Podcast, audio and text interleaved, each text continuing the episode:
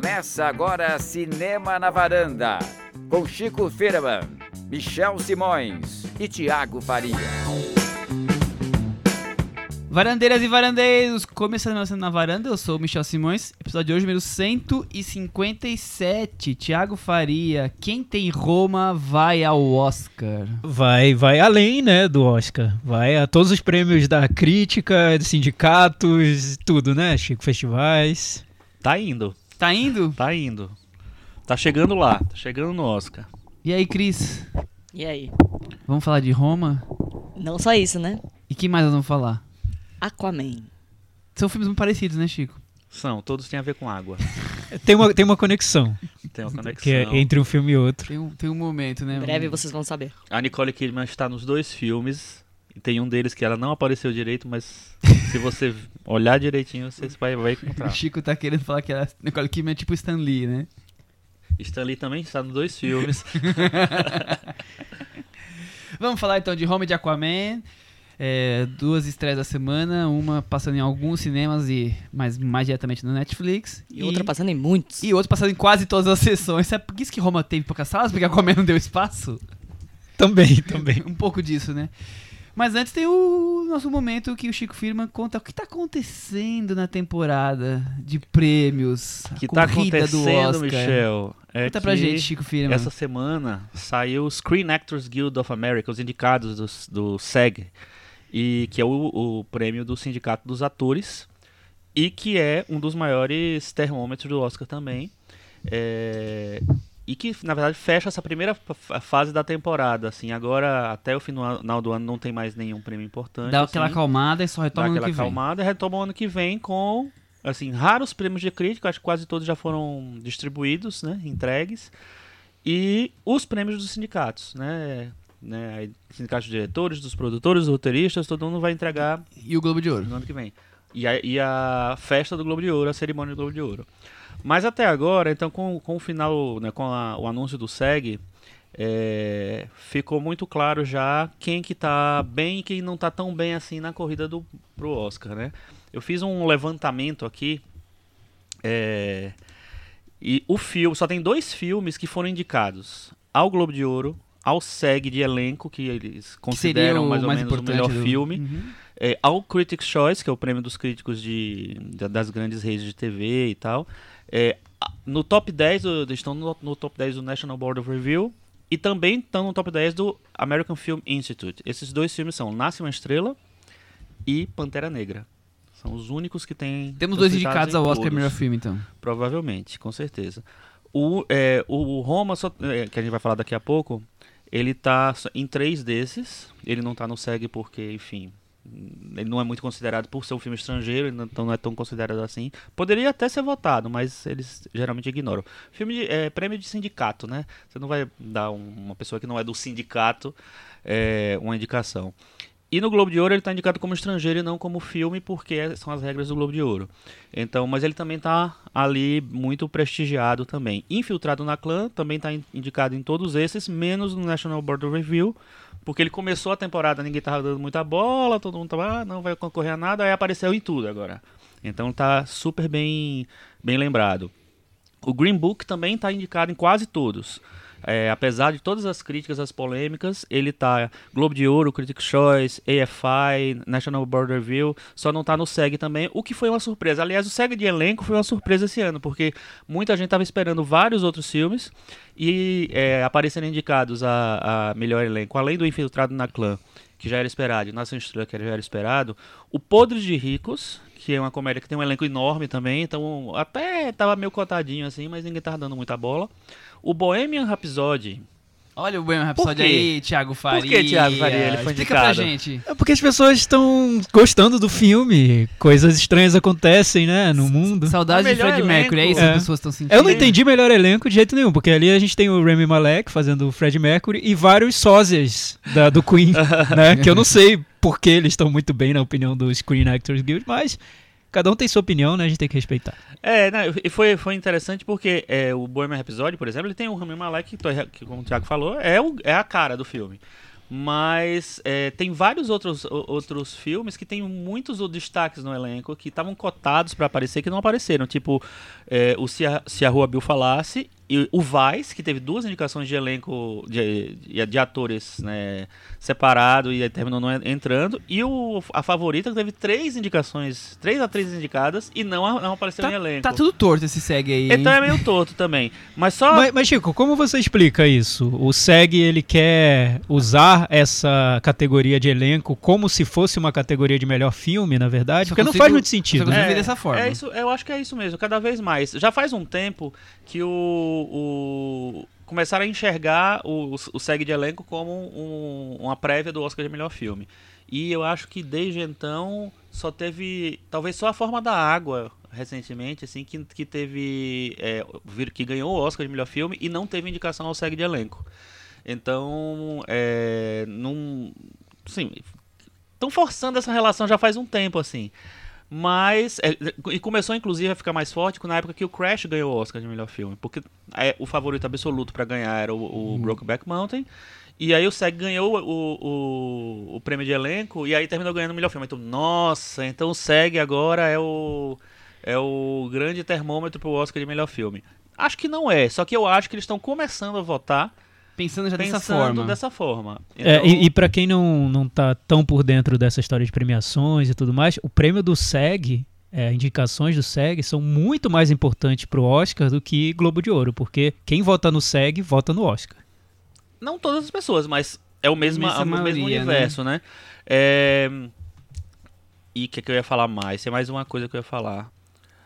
Sim, é, melhor filme foi é, é isso, então tá, tá essa, essa disputa assim. O Se a Rua Bill falasse, o Vice, a favorita e o retorno de Mary Poppins estão meio Cotados, cotados. pra completar essa lista de É, estão 10. aparecendo em, em vários, em vários prêmios. É, o Mary Poppins, por exemplo, só- desses cinco que eu falei, só, ele só não está indicado para o SEG de elenco. Nos outros todos ele apareceu. E o Bohem- Bohemian Rhapsody apareceu em dois e eu acho que ele está começando a ter força para uma indicação de melhor filme. Então, vamos ver o que vai acontecer. E o SEG também desprezou os filmes indies, né? Que a gente comentou aqui também, o Oitava Série e o First Reformed, que são os filmes que, mais, que têm mais chance de entrar nessa lista de melhor filme. O Live No Trace, que tem menos, mas também tá na briga, quer dizer... É, o Livro No 3 tem, tem bem menos. Ele não, não apareceu nenhum desses, na verdade. Mas, mas a, a, a diretora ganhou um prêmio esses dias, não ganhou? Ganhou o prêmio de, em, em de, cri- uma associação de críticos menor, Tá. assim. Não era, não, era, não era tão relevante, assim. Mas tá no bojo ali. Vamos ver que- que- o que acontece com ele. Um, um filme que tem crescido muito, na verdade, é Um Lugar Silencioso. é, do John Krasinski, que a gente até chegou a comentar na época dele que talvez ele aparecesse lá porque fez muito barulho, fez, fez muito sucesso e tal. Teve uma indicação surpresa para Emily Blunt é, como atriz coadjuvante, né? Ela, ela concorreu no- nas, nas duas categorias, melhor atriz, é, a Mary Poppins e, o, e melhor atriz coadjuvante, o, o- o- por um lugar silencioso. Aí o que acontece? No, no Mary Poppins fica meio claro que ela é aquela quinta que não estava aparecendo até então, é aquela quinta vaga é dela, né? A gente tem a Lady Gaga, a Olivia Colman, a Glenn Close e a Melissa McCarthy meio sólidas. E a gente não sabia quem é que ia ocupar aquela, aquela última vaga. É a mulher do Roma e a Litsa Aparicio? É a Viola Davis? Ninguém muito tava muito. E aí a Emily Blunt emplacou não só a indicação para Mary é, como é, melhor atriz para Mary Poppins, já tinha indicação para o Globo de Ouro. é, e aí ela Em todo tem dois. também. Então aí ela já aparece com mais força. E, é, e o, o louco dessa indicação dela como atriz coadjuvante é que a Regina King, do Se a Rua Bill Falasse, que era favoritíssima, ganhou todos os grandes prêmios é, como atriz coadjuvante, não foi indicada ao Globo de Ouro e, a- e foi um negócio meio, meio torto. É, se ela não foi for indicado ao, ao, Ao SEG. ah, ao. SEG, desculpa, é, não foi indicada ao SEG. Se ela for indicada, se ela ganhar o Oscar, porque ela, hoje ela é a favorita ainda, apesar da, da não indicação ao SEG.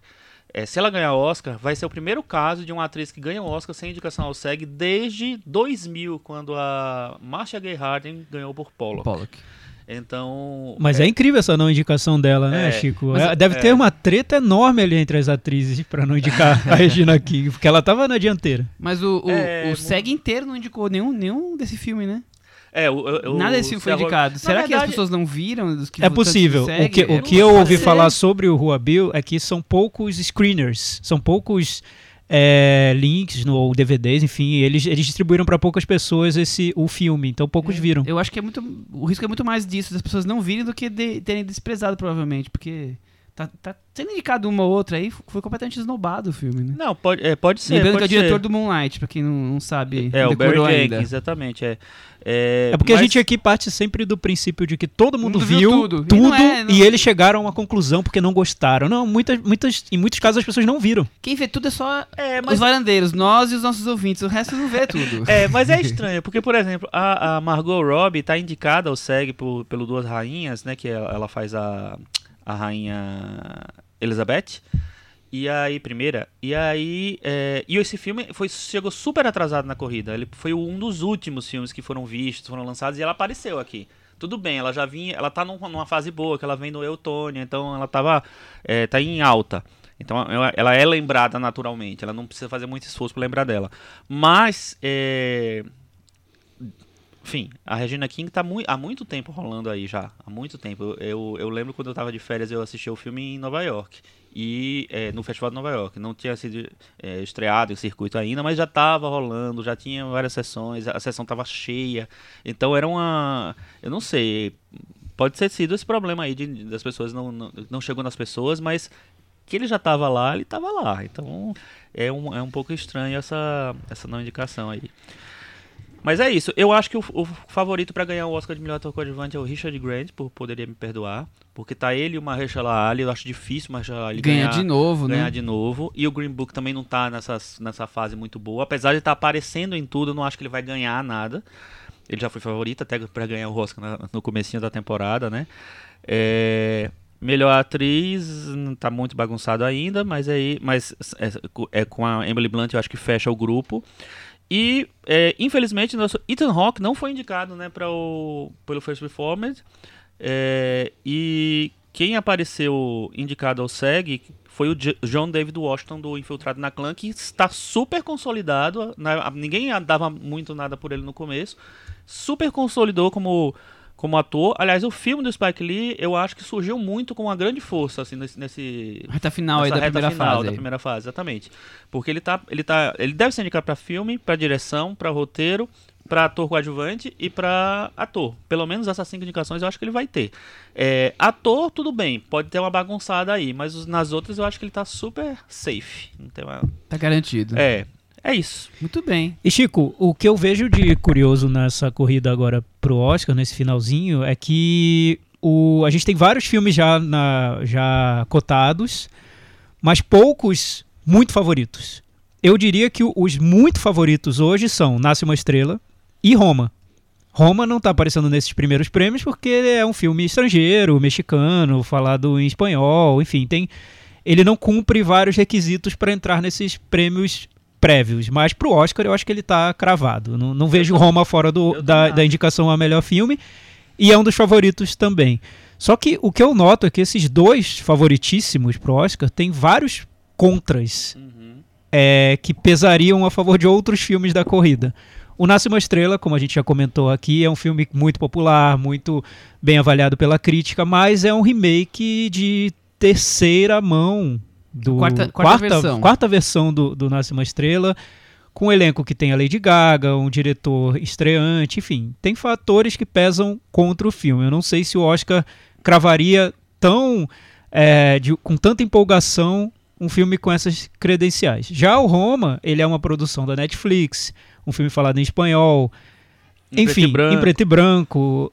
Também tem vários fatores que pesam contra. Então a gente chega no- nessa, nesse estágio da corrida com dois filmes favoritos que são incertos, né? Eu não cravaria nenhum Eu deles. tenho uma, uma, uma pergunta. É, claro, pra mim é nítido que o grande vencedor dessa primeira, tempo, primeira rodada ali seria Roma, porque ganhou quase todos os prêmios de crítica. Uma Estrela ganhou algum prêmio, realmente? Ou ele Olha- esteve só na lista de 10 mais? Ele ganhou, assim. Mas você tá, acho que você está analisando prêmio. muito como por prêmios de crítica. Sim. E isso no Oscar não é o que conta não, eu, mais. Eu tô levantando essa hipótese, porque assim, é, pra mim Roma é claramente ganhou quase tudo. Nasce uma Estrela tá super bem cotado, mas a gente tá super bem cotado porque a gente acredita que a- o Oscar vai comprá-lo. Eu acredito, eu tô falando isso faz tempo, que pra mim Nasce uma Estrela já ganhou esse Oscar. E Roma, pra mim, vai ganhar todos os prêmios de crítica e não vai ganhar o Oscar. É, tomara que seja surpreendido. Mas eu, eu acho que vai ter essa virada meio como foi Crash e, e Brokeback Mountain. Eu não acho que é o mesmo caso, não. Acho que é diferente o, o, o caso. Mas eu, eu acho que hoje, se eu fosse apostar, eu apostaria no Nasce uma Estrela pra ganhar o, o, o Oscar de prêmio filme. de. Mas assim, os prêmios que, em que ele poderia ganhar, não, eles não saíram ainda, né? O Globo de Ouro não- ainda só teve indicado, o Critics' Choice só teve indicado, o SEG também só teve indicado. É, o que ele ganhou, porque na verdade o top 10 do EFI, todos os 10 são vencedores. né? Sim. Não- eles, não, eles só liberam os 10, não tem, não tem o vencedor. Eles dão os 10 em ordem alfabética. É, É. isso. E os prêmios de crítica dos, dos críticos, os menores, os mais específicos, assim, não é, não, não é perfil de, de nenhum deles ganhar premiar o Nação Estrela. Então, pe- filmes como ne- nesse perfil do Nação Estrela. Então, eles não ia ganhar mesmo nesses. É, então, e o Roma, ele caberia, cabia em todos. Críticos de Nova York, críticos de Los Angeles, todos eles é, sempre vão para uma coisa mais autoral. Então eu acho que o, o, o duelo agora vai ser na, em janeiro nos prêmios do sindicato. Aí a gente vai ver, e, e no Globo de Ouro, né? Aí a gente vai ver se o, o Nação Estrela tá com essa bola toda ou não. Ou não. Eu acho assim, se não for o Nação Estrela ou Roma, eles vão ter que criar um, um vencedor agora, porque isso já aconteceu em, em- em vários momentos. Mas, é, por exemplo, 97, ano de é, Los Angeles Cidade Proibida ganhando todos os prêmios de crítica. Aí começou prêmio de- os prêmios de sindicato e o Globo de Ouro, quem ganhou? Titanic. Titanic levou tudo, deixou beijos Lo- Los Angeles Cidade Proibida, nunca mais. E aí mudou toda a configuração da temporada. Então eu acho que pode acontecer isso lá. E aí o Nacionalista começa a ganhar tudo. Ou então um outro filme ressurgir. Só que eu não vejo um outro filme. Não, não vejo. A não ser que eles, tipo assim, não queremos de jeito nenhum premiar um filme do Netflix. E o Nação Estrela não tá com essa bola toda. Vamos premiar o Pantera Negra. Foi a maior bilheteria nos Estados Unidos do ano. Sabe? É, vai ser um voto engajado, vai ser um voto significativo e tal, não sei o que lá. Vamos dar uma mensagem. É, vai... mas eu não. Ou Infiltrado na eu Clã, acho né? mais Ou- possível Infiltrado na Eu acho que do Infiltrado na Clã pode ganhar muito fôlego nessa A terceira bagunça. via É, né? eu acho que É. tá virando a terceira via. Agora, tá, isso tá ficando claro pra mim. É que eu sou muito cético em relação ao Infiltrado na Clã. Eu adoro o filme, pra mim é um dos meus favoritos nessa corrida. Só que eu acho que é um filme muito difícil, eu não vejo ganhando. Mas como tá muito embolada essa competição principal, eu acho muito Não difícil. acho difícil. Eu acho que é um filme que tem, um- tem um filme fácil ali, mas o Spike Lee dificulta o trabalho de quem tá vendo. É, Eu acho, eu acho às vezes ele tão didático. A- É. a- é, por exemplo, o, o final, a, a cena final, final, que eu, eu acho, tipo assim. Agora deixa eu pegar a sua mão e vou lhe contar uma história. E, sabe, eu, eu acho um pouco didático. o isso. Final acho pode que- contar a favor dele. Então, eu acho que, aí, que, que isso puxa o espectador pro filme. Mas, mas pode ser, pode ser. Que, que, que E aí vale lembrar que, mesmo. que o Infiltrado na Clã, es- escrito pelo Jordan Peele, do diretor do Corra, no ano passado o Corra ganhou uma torcida muito grande na reta final do Oscar e Foi. acabou não ganhando o Oscar. Foi. Então pode ser uma maneira até de recompensá-lo um tempo depois. Eu acho que o prêmio de diretor tá quase fechado pro Spike Lee, viu? Você acha que vai ganhar Eu do acho. Quaron? Depois do, do, do que o Chico argumentou na semana passada. Se bem que depois de ter visto Roma, eu daria o prêmio de direção Ah, pro Quaron é, fácil. é. Eu É, mas- não daria pro Spike Mas, Lee. Sem olha, eu, eu acho assim. Eu acho que hoje o, o- o favorito pra ganhar direção é o, é o Quaron. É, porque pra eles tudo bem, ele ganhou faz dois anos, mas tudo bem, eles já deram dois seguidos pro, Pro I- o mexicanos. Inharitu, Uhum. né, dois seguidos, então pra que, que eu, vou ter pudor nisso? Segunda coisa, é, não é o melhor filme, se fosse o melhor filme, aí eles talvez eles pensassem um pouco mais, mas não é, é, é direção. Então, eu não acho que eles vão ter problema em dar a direção pra, pra Netflix, não. Filme, aí eu acho que eles. Não, que mensagem nós estamos passando, que a Netflix tomou conta, que o cinema não importa mais, que não sei o que lá, enfim. Só que eu não sei se eles têm essa consciência, se. Eu- se- eu- Eles veem tudo em screener. Eu ainda acho que um monte de gente vai começar a ver o Roma e vai parar na metade e vai falar, num branco e preto, não quero ver esse filme. Dos votantes, sabe? É, mas por outro lado, se a? Netflix É. exibir um clipe de 3 minutos dos melhores momentos de Roma, o Quaron ganha a melhor direção. É, é. Sim, sim. Pois é. Exatamente. E, e- e os outros filmes que estão cotados, assim, eles, eu não vejo eles com chance de, de- Além dos quatro que a gente falou, né? Do Nação Estrela, Roma, Pantera Negra e Infiltrado na Clã, eu não vejo nenhum possi nenhuma possibilidade. O Green Book, ladeira abaixo. A- está aparecendo em todos, mas, Mas vai completar, Sem chance. completar a lista, né? completar a lista. Se Vice a Rua Bill é, falasse, dançou, mano. Com, sem o SEG também, dançou mesmo. É, não tem indicação para o Globo de Ouro de direção.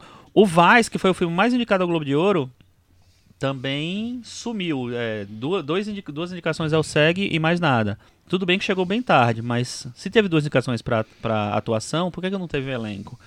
É, o Mary Poppins está agora, mas não é um, um perfil para ganhar, assim, tal. Eu Muito acho que o Bohemian Rhapsody entra. Eu também acho. eu, eu acho que é uma lista. possibilidade. É a surpresa eu do acho que é ano uma aí possibilidade. com relação à temporada do Oscar. Vamos partir para os próximos temas? Vamos, a gente se estendeu muito aqui. Só relembrando que acabou a votação do Varanda Awards, voto popular. Nossos ouvintes encerrou a votação e aí semana que vem teremos o Varanda Awards, programa especial e vamos revelar todos os prêmios, quem despencou da varanda, quem foi o filme do ano, é, quem te viu, quem te vê, tantas já categorias tão faladas pelas ruas do Brasil, né, Thiago Faria? É o grande prêmio do cinema mundial, não tem muito páreo pra ele não. Tanto que até tira um pouco a graça do Oscar depois. É, a E sorte do do, melhores do ano do Faustão. sorte do Oscar é que a gente faz isso, isso nessa época do ano, né? Bem, de- bem antes do Oscar, senão ah, ficava Senão já era, apagado. ninguém ia querer assistir. Se fosse na mesma, na mesma noite, já era. É, é, o único que é páreo é, é o troféu imprensa, mas aí é muito tempo depois. É, é, exatamente. Bom, então só foi só um lembrete, agora vamos falar de Roma. Finalmente, filme dirigido aí pelo Alfonso Cuarón, que a gente já comentou mil vezes que o filme é dele, e eu quero saber o que vocês acham da carreira de Alfonso Cuarón. O filme é o oitavo filme dele. Ele fez filmes tanto no México quanto nos Estados Unidos. Começou com o Solo, com Tu Pareja, mas ele fez Grandes Esperanças. Grandes Esperanças que chama? Grandes esperanças. É, Sua Mãe Também, o Harry Potter e o Prisioneiro de Azkaban, Gravidade, que mais que ele fez? Children of Men, que eu nunca lembro o nome em português. Filhos da Esperança. Filhos da Esperança. Ele fez muitas esperanças, né? Fez várias esperanças. É verdade. O Rei da Michel, você falou, agora deu um resumo da, da carreira do Quaron de um jeito um pouco desanimado. Você não gosta muito eu dele? não, eu gosto do Quaron sim. Eu gosto. Você achou que eu tava Achei, desanimado? achei um Nossa, pouco foi- Quaron, esse foi diretorzinho esse aí. tom, esse calor. Esse que diretor que tá chegando. É, esse Que calor um aí. horrível, gente. Eu não saí de Maceió pra passar calor em São Paulo, mas tudo bem. É, não, ele, foi- ele fez também a Princesinha. É, princesinha que, que Que pulei teve aqui. várias indicações ao Oscar Foi o primeiro filme também, dele em né? Hollywood. Ah, tá vendo? Eu, eu li algumas, algumas é, entrevistas com ele. É curioso ele falar que A Grande Esperança foi um filme muito importante pra ele. Porque ele falou que depois que fazer esse filme, ele nunca mais ia fazer do jeito que foi feito. Tipo, fazer meio que por obrigação. a- como funcionou os bastidores. Ele falou, não, nunca Ah, mais vou fazer. filme muito, muito. com muita interferência, é isso? É, ele não, não quis dizer interferência, ele quis dizer que ele entrou num projeto já meio pronto e aí ele não se sentiu com a Aí ele foi lá e liberdade. fez Harry Potter. Ah, verdade, é. Mas, Cris, como, ajuda. como, é diferente. Cris, como fã do, do Harry Potter, ele colocou o, temperozinho Não, dele colocou, lá, né? colocou. Mas assim, projeto já estabelecido, tipo! Não, é, eu talvez não tenha me expressado bem. Eu preciso estabelecido que ele não tinha muito como sair da- do formatão. No Harry Potter ele conseguiu colocar alguma coisa dele. O filme dele é o mais diferente dos demais, né? Você tá Acho me que sim. provocando, né? O Harry Potter dele é o Pra mim é o prisioneiro, melhor Harry Potter, é o o Prisioneiro prisioneiro de de Azkaban. Azkaban É o de melhor Harry 2004. Potter. Eu defendo a É tese que se- os é bons segundo. episódios do Harry Potter tem o Gary Oldman. Esse é o primeiro episódio em que o Gary Oldman aparece, afinal ele é o prisioneiro de Azkaban. Spoiler. Spoiler, 10 anos depois. Já passou na tela quente, tudo bem. E aí, Tico, o que que achamos de Afonso Cuarón? Já viram que eu, Eu- eu- parecia desanimado, mas eu não sou desanimado, eu gosto do cinema dele. Eu também, eu, eu, eu acho que ele é um, um diretor que ele tem uma- um pé no pop e um, e um pé na- no autoral que ele não tira nenhum dos dois, assim, eu acho que ele consegue casar bem e não são tão, tão, tantos diretores que conseguem ter essa- esse trânsito entre as duas coisas. É, eu gosto dos filmes dele, eu, eu gosto muito do Gravidade também. Eu sei que vocês não gostam tanto e tal, não sei o que lá. Inclusive, vocês não acham que tem uma citação ao Gravidade no Roma? Tem. Tem, claro que tem. e aí, é... Enfim, eu, eu, na verdade, acho que não tem nenhum filme dele que eu não goste, assim. Acho que todos eu acho bons de uma maneira ou de outra. Eu não vi esse primeiro, mas a Princesinha eu acho legal. Ou até o Grandes Esperanças, que é, que é industrial, eu acho que ele conseguiu uma alma ali, tem É, um negócio eu não vi esses interessante, três assim. primeiros, eu não vi. Tem uma personagem maravilhosa da, que a Anne Bancroft, Anne Bancroft faz, que dá uma um up pro filme. E sua mãe também. Eu gosto enfim. bastante também. Olha que tem Gwyneth Paltrow, bem irritante nesse filme. Mas tem o Ethan Ethan Hawke. É. Engraçado, vocês gostam e ele não gosta. É. Eu já vi mais de uma entrevista em que ele diz Ele que sempre fala- não faria, reclama, não teria é. feito esse filme. Mas é porque eu acho que é, que é exatamente É isso que é mais- é falou. menos resultado, é um mais que ele- experiência. é, É. Um, um filme que ele não deve ter, ter dito assim, nossa, eu não consegui fazer o que eu queria, né? Deve ser assim, eu entreguei, mas não, é um- não parece meu filme. Ele ele deve É. ter essa sensação, assim. Agora, um filme dele que aí eu vou, eu vou rever, porque primeiro que eu adoro ficção científica. É um dos, eh, se fosse dizer gênero, ele e terror são os, os meus favoritos. Mas. É, Filhos da Esperança? Filhos da Esperança não foi um filme que me tocou Também, só no o- coração. Só o famoso plano sequência lá que você acaba não É. esquecendo dele, e- mas não, não me tocou. Não me tocou tanto, assim. Eu queria muito gostar desse filme, porque tem gente que ama esse filme. Eu. Eu, e eu queria, eu fui muito empolgado pra assistir ao filme. Não, É, mas eu acho que o Quaron, ele. Eu vi a sua mãe também. Acho que é um filme diferente dos, dos demais a seguir, porque eu acho que ele tem muita coisa da forma, muito preocupado com essa coisa do- da mão do diretor nos filmes, e nem sempre se preocupado com a- as questões humanas. Claro, o Roma, pelo contrário, tá muito. Nós vamos falar sobre isso. Mas acho que os outros filmes têm muito essa preocupação estética e são ótimas os resultados. O Azkaban, o Gravidade, o mesmo o esqueci de novo, Filhos da Esperança. Ah, Eu acho que tem uma preocupação estética muito grande. É, ele tá muito dominando ali o filme com tudo que ele quer, a fotografia, tanto que ele tá aí disputando prêmios de fotografia, ele é envolvido muito forte né, nisso, né? E aí talvez a- a- o restante, a parte realmente de, de, de interpretação, de dramas, ficam meio de lado. Eu acho que a sua mãe também não. Sua mãe também é muito forte a questão dramática. É, é um- o oposto. E o Roma já unifica isso, mas a gente fala daqui a pouco. Eu acho que é curioso essa obsessão pela forma que você falou. Eu Uhum. concordo totalmente com você, Michel. É, é comum também nos outros dois diretores dessa geração mexicana que fez muito sucesso em Hollywood, que é o Guilherme Del Toro e o Iñárritu. Eles são diretores que eles fazem filmes que querem provocar um impacto na maneira como estamos vendo aquela narrativa sendo contada e não necessariamente na narrativa em si, na trama que está sendo dita, mas na fotografia, no apuro visual, na maneira como eles estão editando a trama e provocando uma imersão do espectador. Acho que cada um de uma maneira, os três têm essa ambição. E são três diretores muito ambiciosos. Acho que essa Super- palavra ambição é, é- muito vale para os três É. também. Também acho.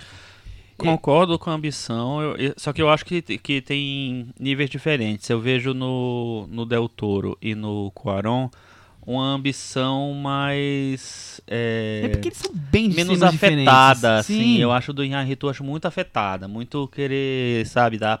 Sei, sei lá, fazer um negócio definitivo. Ele e quer tal. lição de moral a gente toda hora. É, mais ou É, menos isso. exatamente, assim. Agora, eu acho que, tem, que ele tem essa preocupação. Mas, mas tem filmes que eu do- gosto dos três, viu? Eu vou falar pra vocês. Não, tudo Eu- bem. Eu gosto do cinema mexicano do Inharritu. A gente Não, mas é, é, você é que, é que o, o que o que eu digo em relação a eles nessa, nesse, nesse aspecto da forma é que eu comparo, por exemplo, o que o Quaron fez com Gravidade, que é vou provocar uma imersão é, num filme espacial e, e provocar a sensação de que toda, todo o público do cinema está perdido no espaço, com o que o Inharritu faz no Birdman, que é vou provocar a sensação de que o espectador está aqui nesse bastidor dessa peça e sem sentir que isso é um filme.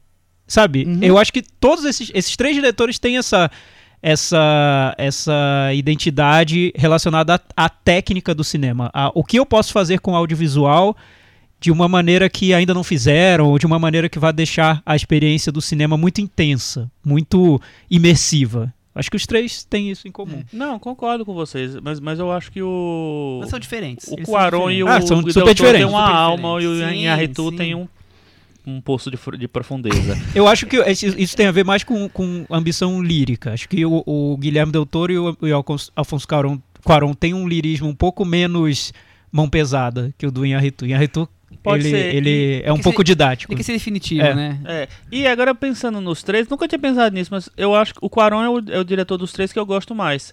Porque o, o, o Inharritu tem vários problemas com a maneira como ele enxerga o mundo, inclusive. É, o, e o Del Toro, apesar de ele sempre estar entrando num- num- num- em universos que me interessam de uma, de uma maneira geral, Eu nunca. Eu, até hoje eu não acho que ele fez um grande filme de verdade. Você tá esperando o grande filme Eu tô dele esperando o ainda. grande filme Ele, dele. ele- eu acho que ele, ele acha que fez o A Forma da Água. Eu acho que ele acha que Eu fez acho que ele vários- fez. Vários Acho filmes grandes. Fez. O, o Labirinto do Fauno também acho que ele Sim, fez. o Labirinto do Fauno. Mas são exato. filmes que realmente, assim, eu acho bons, eu acho bonitos, eu acho legais, mas assim. Mas não são, não, não- são obra-prima, o melhor não filme do acho o ano. melhor- Eu é, também acho. exatamente. Eu também tenho isso. É, e o Cuarón, eu acho ele. Não que ele tenha feito também obras-primas, mas assim, eu acho que ele tem. Ele tem. Os, os filmes dele têm um impacto um pouco maior sobre, sobre mim. Mas voltando sobre aquele negócio que você falou de, da, de forma e, sei lá, o lado humano e tal, o desenho de personagem e tal, eu acho que ele tem a preocupação. Talvez ele não chega, chegue tão longe. Mas, por exemplo, o Gravidade, apesar de toda preocupação com forma, eu acho que é um- tem uma, uma coisa quase uma tentativa de filosofia ali na personagem, vagando no espaço, o, o- a única pessoa que existia próxima dela, Você foi? você foi, você foi. E, enfim, eu acho que tem uma. Ele, eles faz uma, uma tentativa de deixar um- um- uma discussão um pouco mais profunda. É, eu acho que faz, mas eu, eu sinto um desequilíbrio mesmo. Tanto que quando a gente fala sobre gravidade e as críticas que tem a ver com gravidade, quase nunca passam pela questão técnica. A questão técnica tá acima de qualquer suspeita. Ninguém vai Aham. criticar Indiscutível. o, a- né? o que o filme faz, né? É. no- no- nessa parte de efeitos e tal. Uhum. Mas quando vão falar sobre a personagem da Sandra Bullock, a pers- o personagem do George Clooney, aí tem. Não, não probleminhas de narrativa. Tem né? fragilidades, É, né? Que, que não estão na parte técnica. A parte técnica é perfeita Sim. e a parte narrativa é frágil. Eu- eu Tem concordo. fragilidades. Não, eu concordo, eu concordo. Eu acho que, que ele, ele, ele o, o- a grande destreza dele é na parte técnica. Mas eu acho que não, ele não, Não é só despreza. isso, não, não Eu é só isso, com despreza. certeza. É só pra quando estão falando dos três, é, eu, eu li nas entrevistas do Quaron, ele contando da carreira dele, e ele disse que quando ele foi convidado pra fazer o Harry Potter, o Chris então vai poder me ajudar sobre isso, ligou pro Guilherme Del Toro. E falou pro Del Toro, estão me oferecendo aqui um filme do Harry Potter, não sei se eu faço. aí o doutor pensou assim, filha da puta que O Del Toro respondeu muitos palavrões, exatamente isso. Tem muitos fuckings ali. Mas era tipo assim: O quê? Você vai fazer um Harry Potter? Você já leu os livros? Não, não li os livros. O quê? Sai daqui agora, vai pra livraria, compra todos os livros e você só me liga de volta quando você tiver lido todos os livros. Não seja arrogante. Aí o, o, o Coronel disse que desligou o telefone, correu na livraria, comprou. Tinha acabado de sair o quarto, comprou os quatro, voltou pra casa, leu os dois primeiros, começou a ler o terceiro, que é o filme que ele ia fazer, ligou pro, pro doutor. Obrigado, você tinha razão, vou fazer o filme, adorei os, os livros, obrigado, tchau. Aí, aí, aí o Quaron falou, o, o doutor falou pra ele, vai fazer, você vai fazer um baita de um filme, você é bom, não sei o que, não sei o que lá, e E, e hoje, e assim hoje foi. o, o, o Del Toro diz que o Roma é um dos cinco melhores filmes da vida dele.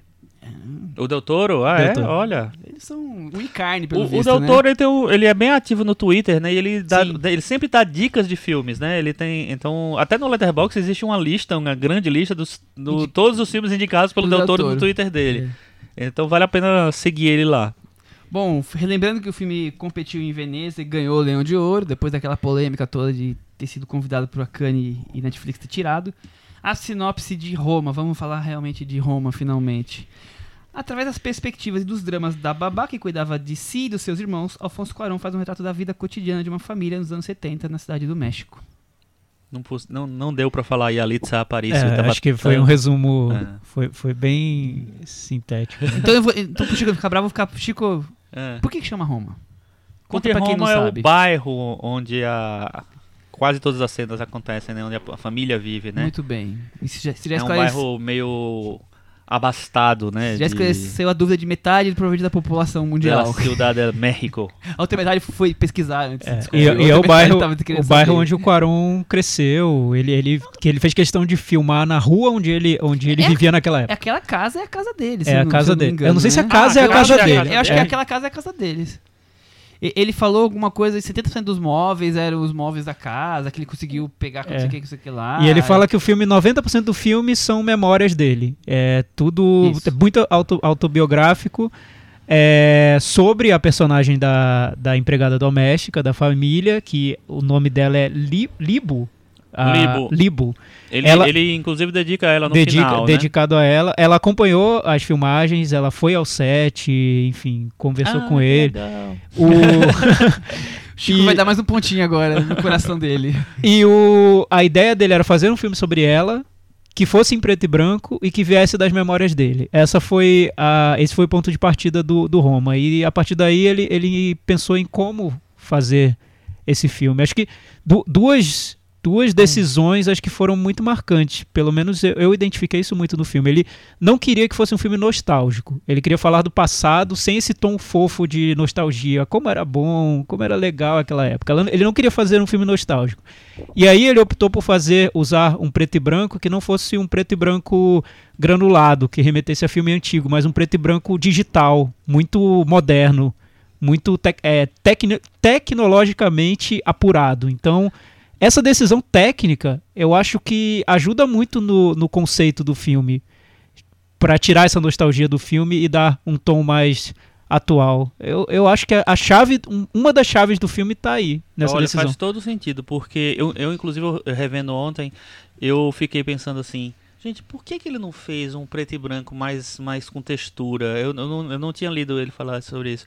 É, e, e porque assim, preto e branco, geralmente as pessoas vão para uma textura, vão para uma coisa. E pra, o filme é, é, é como se você tivesse tirado né? a cor é. da TV. É, entendeu? É mais ou menos isso, que é, é pra envelhecer. No caso dele, não, ele não quer envelhecer, ele só quer e eu tirar acho as cores. Faz tudo isso. Que, e o filme realmente ele tem essa, essa preocupação de ser tipo um registro e não uma, uma memória nostálgica, é. realmente. Ele fala claramente que as três coisas eram essenciais, mais ou menos o resumo que o Thiago falou, que era, seria o DNA do filme que ele não negaria, deixaria de escapar da mão dele de jeito nenhum. Lembrando que o filme é Netflix, mas não começou com a Netflix. Começou dele, ele correu atrás e quem se interessou e pagou mais para fazer o filme foi a Netflix. Os três, o DNA seria um filme sobre a Cleo, ah, com sobre é, de memórias e branco e preto. E aí ele falou: dessas três coisas eu não abro mão e meu filme vai ser sobre isso. É... E aí, Tico, Thiago Faria. Tiago Firman. É, eu ia falar Tiago Firman. Chico Faria. Tiago Faria. O que, que, que, temos em Roma? Para de ficar me chipando com o Tiago. O Tiago é falei, mano. Fazia tempo que eu não fazia isso. então, vocês sabem, eu, eu fui o último a, a ver o Roma. Vocês viram na mostra, eu só vi agora. Eu vi no cinema primeiro e depois eu vi na, na Netflix.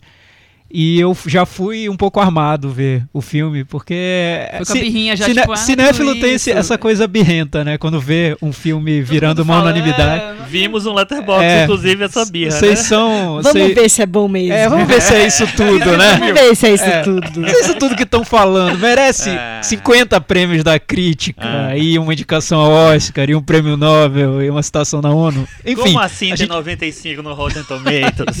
a gente vai ver uma, uma cópia colocada em Júpiter para algum extraterrestre chegar lá e encontrar.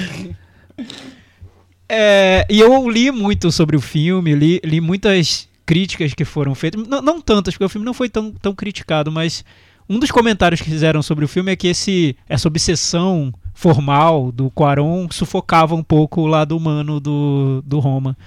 Eu fui ver já com isso na cabeça. Eu, eu adorei o filme, eu acho que ele é, me surpreendeu muito nas decisões que ele toma, decisões que poderiam ter é, que, que, tornam diferente pessoal um filme que poderia ter sido muito típico, muito até genérico mesmo, porque quantos são os filmes sobre memória de infância que a gente já não viu? Nossa, trocentos. É, quantos são os filmes que tentam é, recriar uma época e, e para remeter a um país, a, a, um, a um, enfim, a um estado de espírito.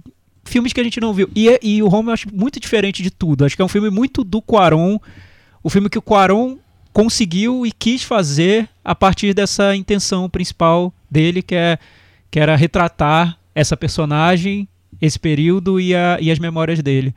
Então, é, a gente vai falar muito sobre o filme aqui, mas o, o, o primeiro impacto que ele teve em mim foi puxar esse meu tapete. O tapete que eu tinha construído para mim ali, que, que eu tava tão confortável em cima dele, ele puxou. Aquela, aquela parede entre você e o filme, ele derrubou, falou, Thiago, total, se liga. Total. Eu acho muito diferente do que, até do que as pessoas estão falando. Eu acho que muitos argumentos contra o filme, apesar de sedutores e que me seduziriam, eu acho muito frágeis. E a gente pode discutir alguns Ótimo. deles aqui, mas eu acho todos muito frágeis. Vamos discutir. Cris, e o que você achou de Roma inicialmente? Eu também fiquei com esse medo aí do que o, o o Thiago falou, porque eu fui muito assim no Gravidade. Gravidade é um filme muito pretencioso, né? E aí, quando eu fui assistir, Eu, eu, eu gostei, mas achei que ele se usava de uns truques baratos ali pra ter essa. Gravidade. O gravidade, pra ter essa grandiosidade e tudo mais. O Roma, eu, eu fui mais eu fui mais sensível a ele, vamos dizer assim. Também cheguei querendo ver se era tudo isso mesmo. E, e acho que ele, que ele tem, tem que ele tem grandes momentos aí que a gente pode detalhar juntos em breve. Muito bem. Chico, agora é a sua vez. Minha vez. É, eu gosto muito do filme. Eu também. Sim, é, é difícil, né? Hoje em dia, a gente já falou isso várias vezes, né? O, você chegar desarmado pra um filme, principalmente um filme que tá sendo falado tanto, que ganhou prêmio e tal. Mas eu. Eu, na verdade, não fui pra não gostar, mas eu tava com, com alguns senões e embarquei completamente no filme. Eu acho que ele. É, como o Thiago falou agora, ele não é um filme que toma decisões que podiam levar para ele para um, pra- um, um lado mais fácil. Ele tem uma, umas coisas que você não imagina lá, que, você, que, que ele, ele vai, sei lá, pender para esse lado. E eu, eu gosto muito do de como o tempo inteiro ele joga com esse, esse essa construção do, do, do afeto é, da família com a personagem principal, com a Cleo, e ao mesmo tempo deixa explícito o tempo inteiro a, a, a diferença de, de patamares entre, entre eles, eles, né, a família e ela. É, e acho que o filme inteiro tem várias cenas assim, várias cenas que são construídas assim. É, enfim, gostei muito. Muito bem. Eu acho um, um dos preconceitos que eu tinha com o filme é que eu acho sempre muito complicado quando o principalmente na, na América Latina a gente tem muito essa cultura da, da empregada doméstica na, na classe média, classe alta, é, de quando patrões filmam empregados ou de quando Santiago. Santiago. É um É. exemplo. E a comparação pra gente é, é muito clara. Acho que no Brasil muita gente vai comparar os dois filmes. E também o Que Horas Ela Volta. Mas o Que Horas Ela Volta é, é- já mostra um outro caso, que é a diretora de cinema que tem acesso a esse bem, a, a esse, a esse instrumento, a essa ferramenta, que é cara, né? A gente sabe. E vai lá e filma a pobreza. Isso é muito comum no nosso cinema da, da América Latina e tudo mais. E, e é questionável mesmo. Você pode pegar cada um desses filmes e questionar a decisão. Por que você fez? E como você fez? Como você se aproximou dessa. O Santiago é, é um filme de questionamento do João Moreira Salles e depois de ter feito e lançado um filme que já questionava o que ele era em 92, ele se questiona em relação ao Santiago nas entrevistas posteriores também, já ficou na dúvida, não sabe se era bem É, isso. Cris, e só, só, só Se ele lembrando. refizer hoje, é outro filme. Só lembrando pro, pro nosso público, Santiago é, é um filme do João Moreira Salles sobre o mordomo. Sobre o mordomo da casa da, casa da dele. mansão dele no Rio de Janeiro, Da que ele gravou Moreira em Salles. 1992 e que ele nunca tinha editado. E aí ele revisita o material em Aí- 2007. Aí, aí o, o mordomo morre nesse, Morre nesse nesse, meio, período. nesse período, né? E ele meio que se arrepende da maneira como ele tratou o, o, o- mordomo não em si, mas assim, como ele tratou toda a expectativa que o mordomo tinha em relação a esse filme, a esse registro e tal. E, e, E e aí o Santiago é, é- é essa, né, esse, esse meia-culpa. E aí existe um, um, um segundo meia-culpa que é de ele ter usado esse material dessa forma e exposto, que é uma coisa que ele falou mais em entrevistas posteriormente. Ele tá até hoje revirando ele esse tá até negócio. hoje revirando. Acho que é um aí. assunto interminado de, pra dentro É dele. porque, é porque né? é muito, é, pra gente é muito complicado esse assunto. Pro, pro Brasil é complicado. Eu imagino que pro México também seja. O Roma me abriu os olhos pra isso. Eu não imaginava que era tão próximo da nossa realidade. Ah, eu acho que é a mesma é muito coisa. perto, é igual, né? é eu eu identifiquei muito É uma- ali com várias situações e tudo mais. latino-americana. Então o que você tem no Roma é, é um diretor mexicano, hoje rico, ele mora em Londres, o Cuarón já tem uma carreira de sucesso, tem um Oscar, e que decide voltar ao México e dedicar o filme a uma empregada doméstica da infância dele. Então babá, né? é um filme do filho do patrão. Ele é o filho do patrão, ele tá no filme, só que ele não tem o protagonismo lá. Outra decisão acertada, né? Porque poderia ter acabado é, virando um filme sobre ele e não é. Em nenhum momento ele, ele nem identifica qual personagem ali seria ele no filme. Ele se anula do filme, porque ele não quer aparecer muito. Ele e os irmãos dele são coadjuvantes. São totalmente coadjuvantes no filme, É. né?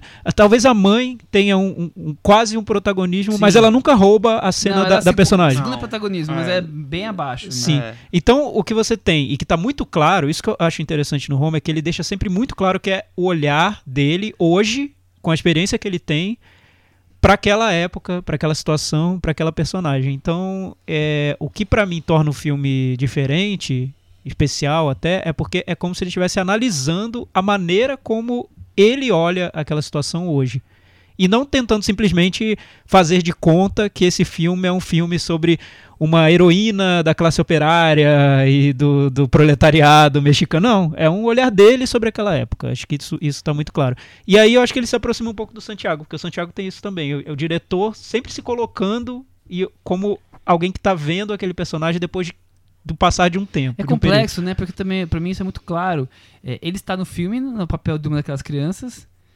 ah, E ele não quer fazer a visão dele criança no filme, mas ele tá fazendo a visão dele de adulto, fora do filme, de uma história em que ele, criança, está ali. Quer dizer, eu acho tão complexa essa relação se você for ficar pensando. E isso do filme, claro, transcorre livremente, não tem nem nada a ver. Mas quando você começa a refletir sobre o filme, pra mim é tão forte isso. Porque você está. É, um, é, uma, pessoa- é um, um homem maduro hoje, rico, que nem mora mais lá, tendo relembrando o passado e querendo contar a história de uma personagem em que ele estava ali convivendo, né? Então, é, isso tudo é muito. Mas, mas para você foi, né? foi. incomodou? Eu acho essa ideia ótima e ao mesmo tempo é uma das questões em que pra mim eu não consigo entrar 100% na história dela porque eu não consigo pra mim me cria um pouco de barreira por isso. É, eu acho que se- Pelo quê? por, por isso por, por ser um, um- quem é Cleo? Além de ser a empregada que sofre tudo que sofre na história. Quem é Cleo? Que- Sabe aquela coisa que a gente brinca do Globo Repórter, do que comem, do que eu não sei quem é Cleo, eu não sei o que Cleo pensa. Eu, eu- eu só sei o que Cleo recebe do mundo externo e como ela age com aquilo. Eu não sei o que Cleo pensa, quem ela é, o que ela tá re- é, refletindo, sentindo muitas vezes sim.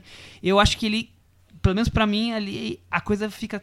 não se encaixa perfeitamente. Então, eu, eu tinha uma, uma ideia parecida assim, achar, ah, ele não consegue entrar direito no personagem. E aí eu descobri que eu, que eu descobri é ótimo, né? É, revendo agora, eu cheguei à conclusão que eu, o, o, o- comecinho do filme que eu tinha perdido quando eu cheguei atrasado na cabine de imprensa, uma coisa, Senhor Chico Filho. é, tem uma cena logo no começo do filme que é a cena que ela tá lavando roupa lá em cima lá do na laje, né? Na laje. e os meninos estão brincando lá. É, eu cheguei logo depois dessa cena. E pra mim tem uma, uma, uma fala dela ali que resume como é, ele ele trabalha essa personagem ao longo do filme, que é quando ela deita, né, é, o menino tá se fingindo de morto, ela deita e ela fala assim: "Olha só, eu gosto de me fingir, eu, eu, eu gostei de ser morta, de estar morta.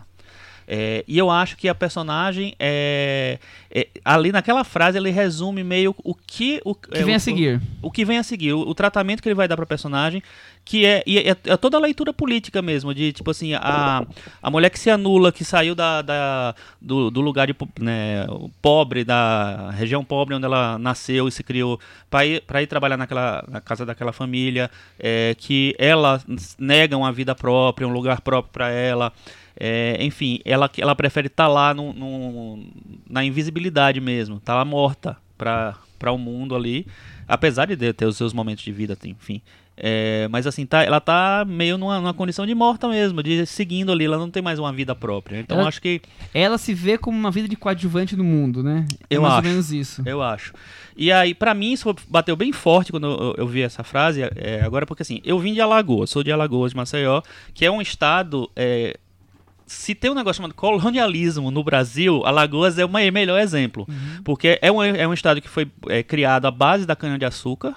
Então tem muitas pessoas que tinham. é, que eram ricos, que tinham. e que traziam as pessoas para trabalharem na, na, na capital que, lá das suas fazendas. E que as vidas eram meio que anuladas. A pessoa não tinha direito, ela ia morar no quartinho para sempre, pro resto da vida.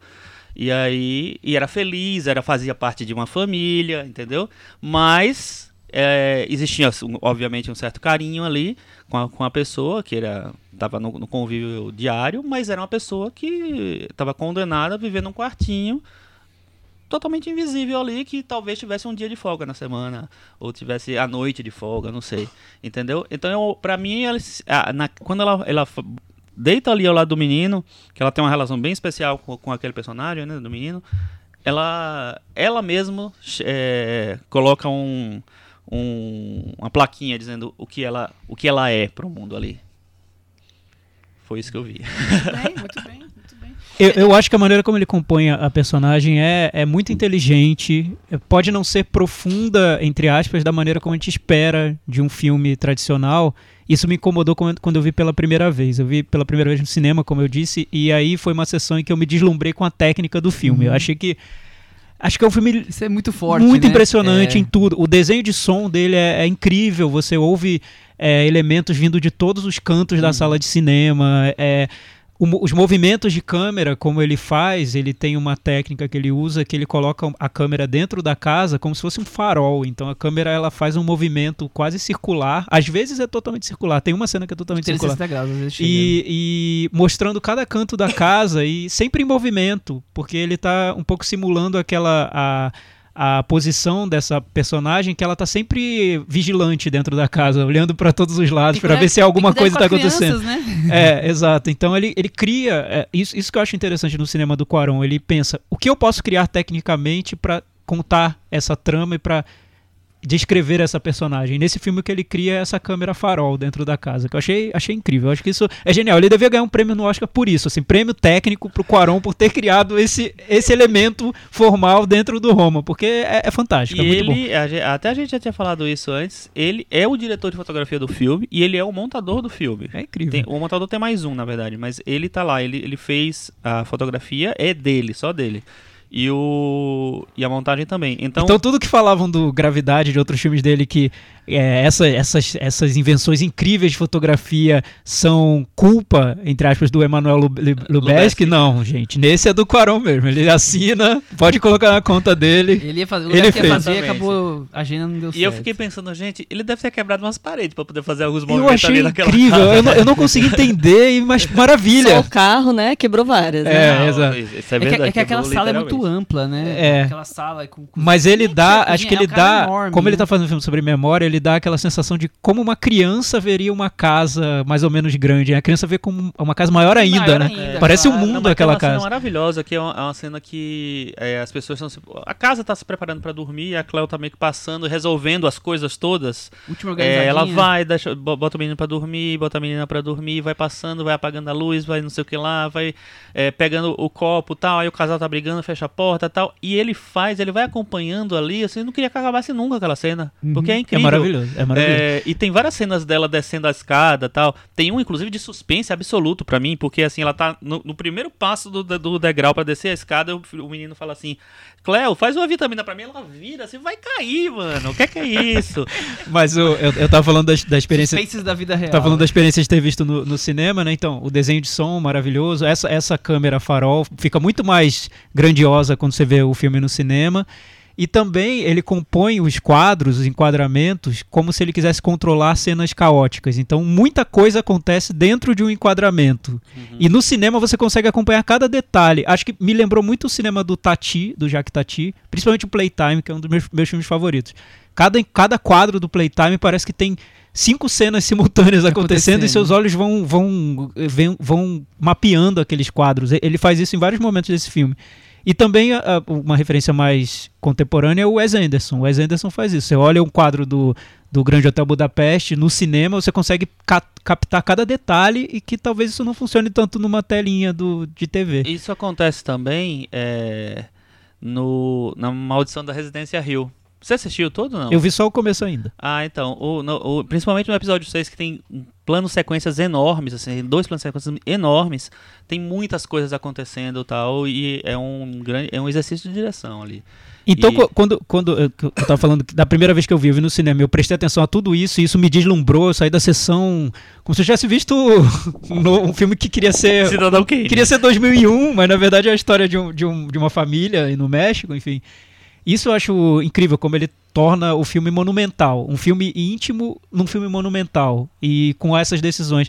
Mas depois, quando eu revi, eu prestei muita atenção à personagem. E eu acho que tem várias decisões bem inteligentes na maneira como ele compõe a personagem e que passam por isso que o, que o Chico falou. Ela poderia ter sido uma personagem muito mais simpática pro público. Uma personagem meio Regina Casé no Que Horas Ela Volta. Ah, que você é- já quer abraçar e quer levar pra passear no Ibirapuera. Não, ele faz uma, uma personagem que é quase zen. ela tá quieta no mundo dela, ela, ela aceita isso que você falou de ser coadjuvante no mundo. Ela aceita, Aceita, isso é. e pra ela tá tudo bem. Ela não quer mais, ela não quer. A gente nem sabe se ela quer ser mais do que isso. Porque a gente não sabe nada do que A gente não quer, sabe na nada dela. Então, é como se o diretor ele tivesse a noção, é, até uma certa humildade da parte dele, de que ele não vai chegar muito fundo nessa personagem. Ele não vai.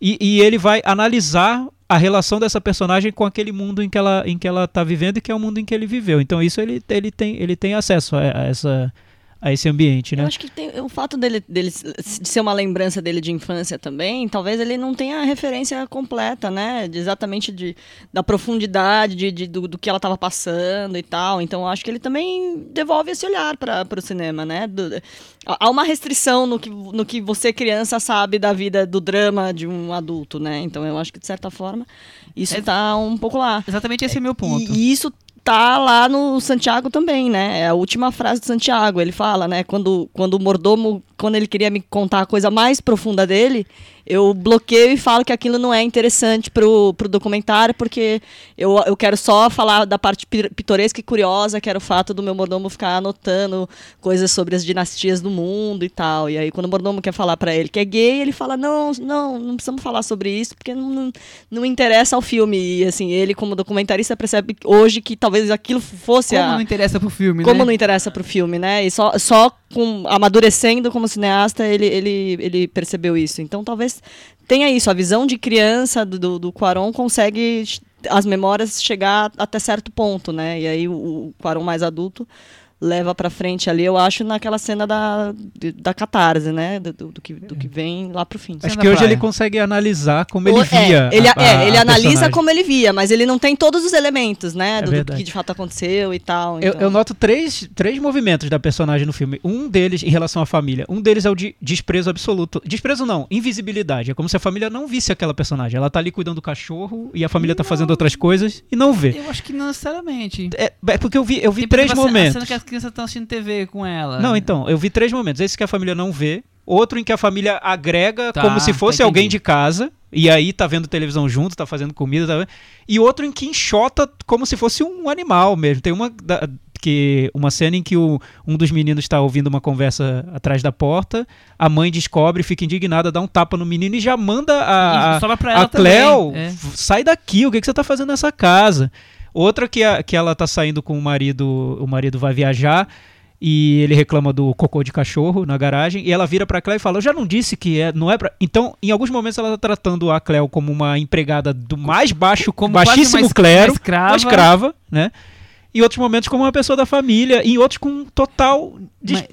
Nossa, total mas isso desprezo. é tão, é tão família, classe média. É um movimento muito comum, também, né? é. De, de, Exatamente. de fingir essa falsa, ai não, eu deixo fazer tudo, essa falsa Mas com intimidade limites, e né? tal. Com Mas na limites. hora que né, É, que precisa, eu falei, é da limite. família, né? É, Entre- exatamente. Mas é da família. Vai da, da escravidão à família, É, de acordo com o meu bel prazer. é da tão família, mas fica, isso, fica tantas no banco, no- na, almofadinha, vendo televisão. É. E eu, eu acho que o filme então. deixa isso muito claro, porque eu, eu imagino que o Quaron fazendo esse filme ele tenha imaginado que ele seria criticado por isso. Como pode o, o, o- o filho do patrão isso é um- filmar a Isso é um empregada, né? absurdo tão E vai grande, ser, né? e É vai ser coisa- criticado. branco não pode fazer filme É, sobre, exato. sobre Mas, mas vai negro, ser, é um vai ser criticado e é natural. Sim, sim. E aí ele coloca uma cena que eu acho que aquela cena é a mais didática possível, mostrando essa diferença, esses mundos paralelos dentro de uma família de classe média alta, que é a cena da festa, em que tem uma festa em que, que reúne todos os, todas as pessoas da família e as empregadas também podem participar, mas no subsolo da casa, descendo uma escada sem corrimão, tem uma festinha só dos empregados em que as coisas ocorrem de um jeito mais espontâneo.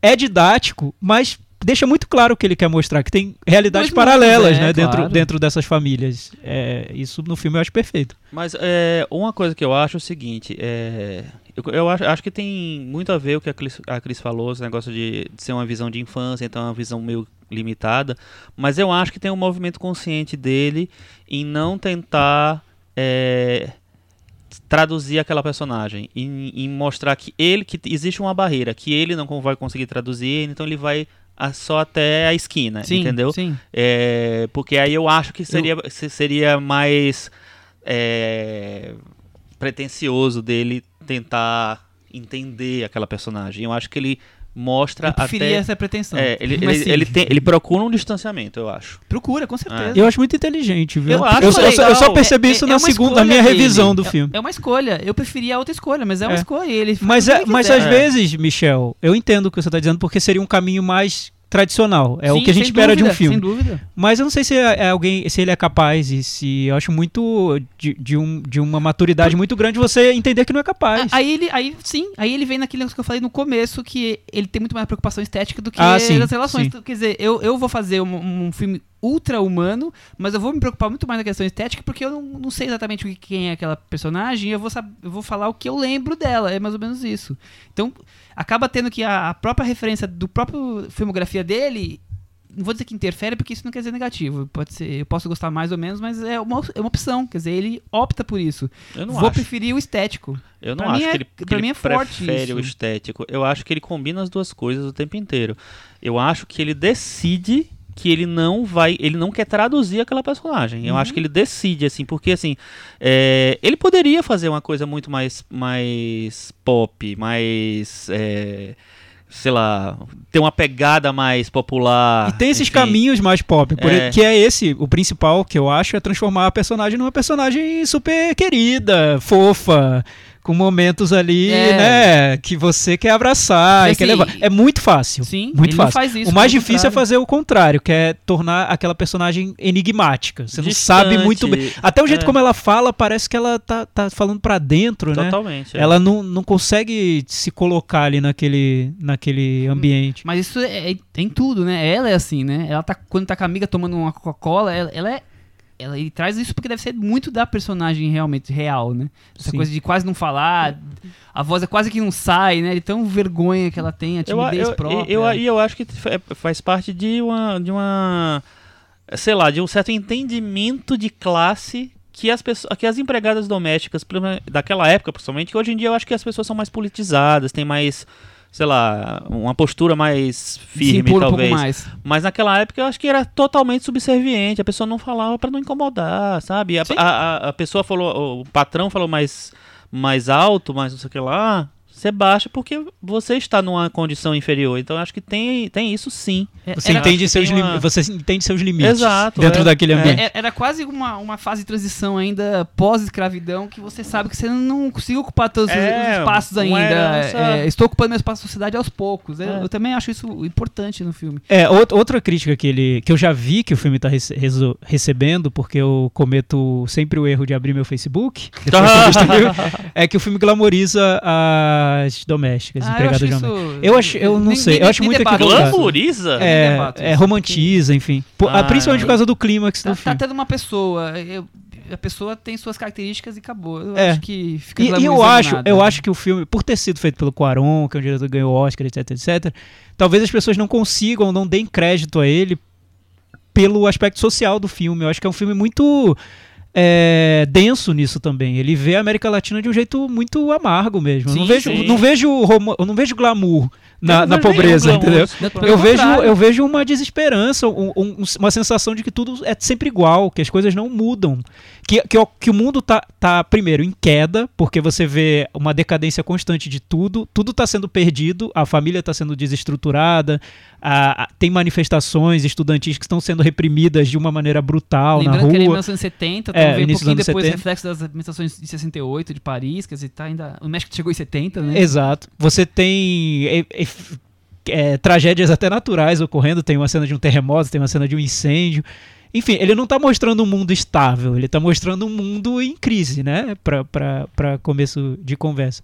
E essa personagem, ela representa alguém que foi que saiu de um ambiente. Ela é- tem origem indígena, tanto que ela, ela fala, ela usa um, um- um dialeto para conversar com, com a amiga dela de trabalho e com pessoas que ela É conhece irmã também. dela, não? Ela É irmã? É a hora. irmã. Irmã? Eu, eu, Eu, não fiquei, não entendi ficou claro pra mim se É. era irmã se acha- às vezes ela chama de irmã, mas às vezes, sei lá. É, e, e- não e quando o filme Amiga, vai, e quando o filme vai pro mundo dela, é de uma pobreza e de uma exploração absolutos. Eu, eu não vi glamour ali. Não, eu, pelo eu não sei, eu não encontrei eu esse também glamour. acho que não tem uma exploração da pobreza também. também ao acho Não tem. tempo. Eu é, acho que é muito mais uma mostrando a realidade. Mais a um realidade é retrato, assim, é. acabou, gente. E, vo- e você vê queda, decadência em todas as classes, né? A decadência tá na família de classe média alta, que o pai Aham. abandona.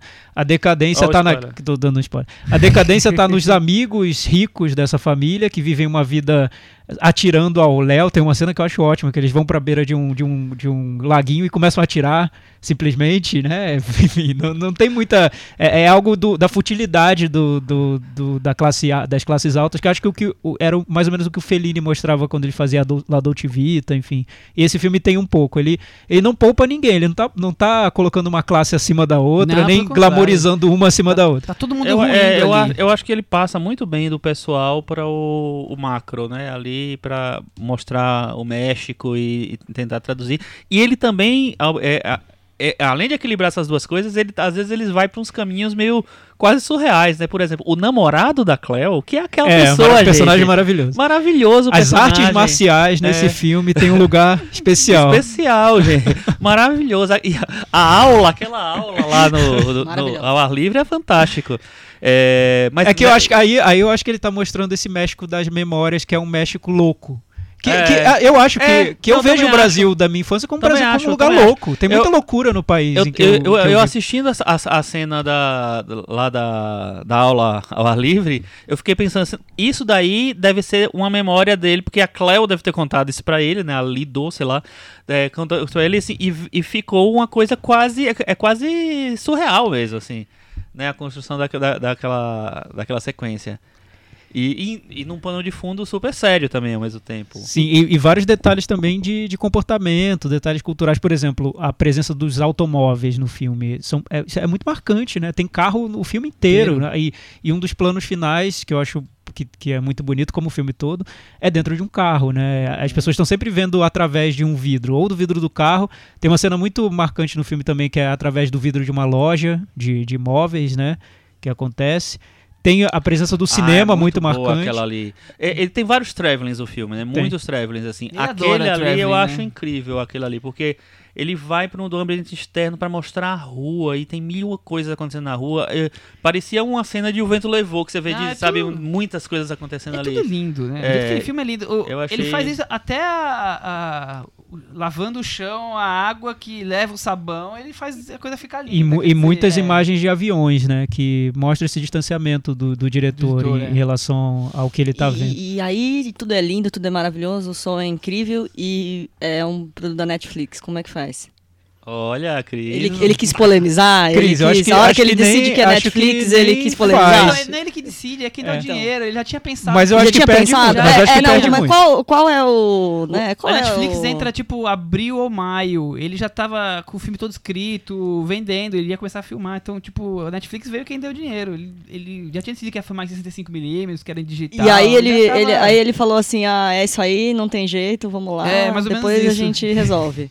É. Depois a gente exibe no cinema. Foi Não, mais- não, não, sei, porque. Mas pra mim é claramente um filme de cinema. E eu- é, eu, então, ta- não, eu tava com essa cineastas aí, os amigos dele cinema. querem exibir filme no templo. Aí, de repente, ele tá lá fazendo um, filme com uma qualidade, assim, absoluta, de um controle absoluto de fotografia, de som, um negócio absurdo, assim, e aí alguém fala, ó, vai ter que ser Netflix, não dá jeito, e... e- Eu, eu vi uma entrevista, com, eu vi uma entrevista com a produtora do filme. A, a produtora do filme, numa entrevista, ela fala que foi porque a Netflix, ele- eles não conseguiriam outros estúdios pra pra bancar um projeto fizeram desse reuniões com tamanho. vários, mas ninguém É. se interessou. Um projeto com esse perfil, né? Ao mesmo tempo que parece ser um filme super indie, ele tem ambições de, de, um, de, um, de um blockbuster. Tem um também. tom solene em É, cada cena, lá, né? Um é- quase é, épico. é um filme muito diferente. Eu acho que não entra em Não é o categoria. tipo de conteúdo que você associa a uma produção Netflix, Não, né? Eu acho que não. nesse, nesse sentido, o Não. interesse da Netflix eu até entendo, de tentar agregar valor ao camarote dela, que anda bem, né? Acho que esse é o Agora- interesse. Esse é, o interesse. Agora a parte da parte dele foi, foi sei lá, eu, eu acho que Foi ele quem pagou. foi quem pagou, mas de certa forma ele também trouxe um, eh, trouxe a polêmica de volta pro, É, né, eu, eu pra acho mesa. que ele Acho que ele deu criou a, a polêmica mesmo. Eu acho que ele resolveu assim, ah, vou topar porque até agora ninguém topou, né, de uma maneira tão Do jeito que eu quero fazer. Não, não, é, eu tô falando assim, vou topar ser Netflix porque até agora até então ninguém tinha feito um filme Netflix grande assim. Vai ter o, o do Scorsese. Scorsese ano que vem. É, Teve os Coen que, que migrou pra, né, pra, pra virar um filme da Netflix também. Mas é, até então você tinha projetos menores, pontuais, tem até diretores interessantes, mas assim, a gente pequenos. pensou em fazer lista aqui de melhores filmes da Netflix há um tempo atrás, não isso. existia, não tinha como fazer lista. Eu acho que ele levou a discussão para outro nível. Ele, ele mudou, ele mudou. Porque ele. Ah. Imagina, vou fazer um dos filmes mais interessantes em matéria de linguagem cinematográfica, de uso de linguagem, do ano, e é um filme da Netflix. É, Acho que, acho que é essa a discussão interessante, né? exatamente, exatamente. E não tem como desprezar esse filme. Não tem. Não, Ah, não por tem mais que o como. Oscar queira, não tem como desprezar. Não É, tem impossível. como. É. E você olha todas as listas melhores do ano, o filme tá lá, porque é difícil. do- Como você vai desprezar? Você, você- você tem que estar muito birrento pra, pra desprezar esse Com filme. Tem E, muita gente birrenta, né? tem. Tem, tem. Mas, e o filme, só lembrando É que, as no México. odeiam o filme, eu não consigo imaginar quem consegue odiar É, esse filme. eu entendo os argumentos e vários eu trouxe pra discussão Ah, porque eu, eu queria Então, a opinião de vocês. Você, você tem senões, é uma coisa. eu vou- Agora, tipo, sei lá, quem gosta de cinema não consegue odiar esse filme. Eu É, eu mas acho- muitos odeiam pelo excesso da técnica, como se a Então, técnica eu se impusesse eu acho sobre o o humano. Pronto, a pessoa, já- acho que, É acho que a pessoa já eu chega acho. com aquele discurso na cabeça. O, o Thiago não falou que ele foi meio, só vai meio encaixando, birrente, e aí ele mostrou, um, viu um bom filme e, e mudou. e- É. Não mudou, porque ele não tinha visto ainda, quer dizer, quebrou essa, essa perspectiva negativa. É. Quem gosta de cinema tem que chegar lá e falar, não, é bom mesmo. Agora, se você achou a obra-prima o melhor filme de todos os tempos, ou se você só gostou, é uma- eu super entendo, tem esse leque. Agora, odiar esse filme. Eu nem sei por quê. Por quê, gente? Não, mas, eu- mas eu trouxe argumentos. Eu acho que tem caminhos pra odiar esse filme. E talvez o Quaron até saiba disso, porque eu vejo dentro do filme maneiras que ele, como ele faz pra quebrar esses argumentos. A, a cena Uhum. que eu disse do, do- das duas festas de, de, de Natal, né, que tem dentro de uma mesma casa, enfim. É, mas o outro, o argumento que eu acho que é, o- é, vai ser o principal contra o filme, e que aí eu queria só fazer a pergunta pra vocês agora, a técnica sufoca o lado humano do filme? Sufoca. Não. Tá. Eu, eu tô falando isso até agora. e eu fico- Tem- temos um, falando, um- temos é- um é- impasse aqui. Eu, eu acho que sufoca, eu acho, eu acho que ele não permite. É, mas acho que isso eu acabei meio que já falando. É, por conta de tudo que eu falei, mas eu tô recebendo repetitivo, né? eu acho que uma outra coisa que tem no filme. Gente, eu gosto muito do filme, tá? Porque eu fico- parece que só, eu sou só o negativo, né? É, por ser de memórias, o filme tem várias situações de mini tragédias. Então, eu vou evitar os spoilers, mas tem o terremoto, tem o incêndio, tem o drama dela, tem o drama familiar. Eu, eu fico com a sensação de que o filme, ele, ele meio que quase que se divide em capítulos, sem estar marcado. Quase um, um seriado que cada episódio. Agora vamos falar sobre o incêndio que teve quando eu era criança. Agora vamos falar sobre o terremoto que teve quando eu era criança, sabe assim? E não uma coisa. Por exemplo, quando você vê um drama, tem uma causa que causa esse drama e os efeitos sobre ele. Aqui eu não vejo isso. Eu vejo vários tragédias que vão. é, Um acúmulo. e, e que vão interferindo nessa personagem ao longo desse período. E, e para mim isso parece muito planejado, muito marcado. É, tá muito planejadinho. Agora vamos falar do incêndio. Aquele incêndio tinha alguma coisa muito relevante para aquele personagem, para parte daquele filme? Não, porque é uma coisa da memória dele. Então eu, eu acho que, que essa coisa fica muito. Tragédia pouca é bobagem para esse personagem. E não para esse personagem, são para todos. Porque no final das contas todos estão passando pelas mesmas situações. A- o drama de um e do outro se Você acha que interliga. tem um exagero de Eu- tragédia? Eu acho. Então, eu, eu entendo essa, essa- a, a visão que você tem, mas eu, eu acho diferente. Eu acho que ele, na verdade, ele quer fazer um tipo um panorama de todas as coisas em que ele, que ele passou e que tinha a Cleo junto e que, enfim, é, dá um muito mais um panorama um- de eventos, né, de, de tempo do que de do que de é, explorar as tragédias. Não acho que ele explora as tragédias. Eu não, acho que não é- acho que ele explora também, não. então, é, o, o incêndio até tem uma cena um pouco mais longa. O terremoto é uma coisa muito curta, entendeu? A, a cena do. Não sei, eu, a, a cena do, da loja, né, da, da- dos conflitos de rua também eu acho que tem uma, um, um contexto que vai levar para uma cena mais, mais grave e tal, pessoal também. Eu, não, eu acho que ele, ele tenta encaixar ela no, na timeline da, da, da memória dele em todos os momentos, mas não, não- eu não senti isso, que ele fica explorando as tragédias. É, por exemplo, eu acho que o terremoto e o incêndio não precisavam ter. É, não fazia então, a menor diferença é, no filme. Michel, e, e é engraçado, porque é o tipo de coisa que me incomoda em outros filmes. No Mas Yaritu, dessa vez você- dessa vez não me incomodou. Não me incomodou de jeito nenhum. Porque eu vejo como, como, um, um- como se ele estivesse fazendo uma pensata sobre o que é viver na América Latina. Uhum. E eu acho que o que é viver na América Latina é sobreviver a um ambiente tudo. louco. Sim. Louco de, de, de tragédias naturais, de tragédias políticas, de violência, de desigualdade, de miséria, de tudo. É um, é um, é um ambiente em ruínas, em crise mesmo, constante. E as pessoas sobrevivem, as pessoas têm relações amorosas, relações familiares, seguem em frente, continuam vivendo Vida que segue, como né? a personagem da, da Cleo, que é a personagem que tá vivendo tudo isso. E ela passa por tudo isso. A cena do terremoto, eu vi pela segunda vez, eu acho incrível. Eu acho, eu acho uma obra-prima mesmo essa cena, porque ocorre um terremoto numa maternidade. As cenas são lindas, é, claro. É, é é muito fora do comum. Oco- Ocorre um terremoto numa maternidade, duas pessoas se ajoelham e começam a rezar, né? Muito típico, acho que aconteceria aqui no Brasil também. A Cleo só consegue olhar para essas pessoas de um jeito impassível, olhar para os bebês na maternidade que já tem as pedrinhas caídas em cima do, do, do lugar onde os bebês estão dormindo e vida que segue.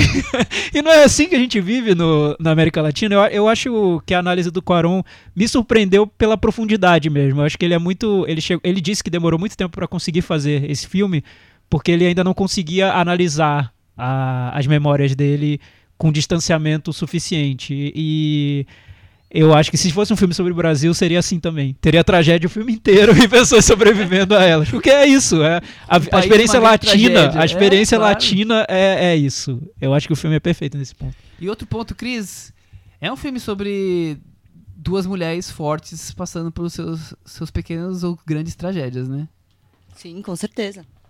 É, porque a gente tá falando muito, da, claro, da principal, mas tem a questão da, da mãe de quatro filhos vivendo toda a questão do casamento em ruínas, da questão financeira, de quem tem uma classe média, quer dizer... O teu ouvinte falou que eu trago as questões filosóficas, né, sempre, mas é, eu acho que é um tema que a gente não pode deixar de citar aqui. Falando tanto de feminismo, né, de, de girl power, sei lá. Não, e aí e, e- e mais uma vez tem esse olhar da criança, né? Você também você tá entendendo, mas não tem totalmente revelado o que tá acontecendo, né? Ah, e o pai tá, tá onde? E aí depois o pai aparece lá na maternidade, e aí ele tá lá, mas não tá lá. Então você também tem flashes desse, desse pai, você também não tem certeza do que tá acontecendo, como eu acho que é a, a visão da, da, da criança. É, o- a única coisa que me incomodou no filme foi isso, como ele cria situações convenientes para O pai fazer com que aparecer o na personagem maternidade. reapareça. É, não só o pai, como o, o namorado dela, que reaparece numa cena fundamental do ah, filme. eu acho incrível. É, aquela- enfim, é, é, isso, é, pra vocês verem, né, como eu, eu saí do filme um pouco com raiva, mais ou menos como eu saí do filme do Lars von Trier, porque esse filme tem tantos fatores que costumam me incomodar em outros filmes e que nesse não me deram um, um nó na cabeça. Essa história do excesso de tragédias, isso de amarrar muito bem o filme tecnicamente pra deixar perfeito no, no visual, enfim. é, em primeiro plano, enfim, tu- tudo, tudo. E, e essa questão de colocar personagens em lugares convenientes da trama, que, Uhum. por exemplo, me irrita muito no Três Anúncios para um Crime, nesse, Tá primeiro bem. me irritou muito, e depois eu pensei exatamente isso que a Cris falou, de será que é o diretor refletindo esses personagens aparecendo como flashes dentro da memória dele? Não sei, eu vou ter que ver pela terceira vez, mas enfim, e- isso acho que é a única coisa que eu mudaria no filme.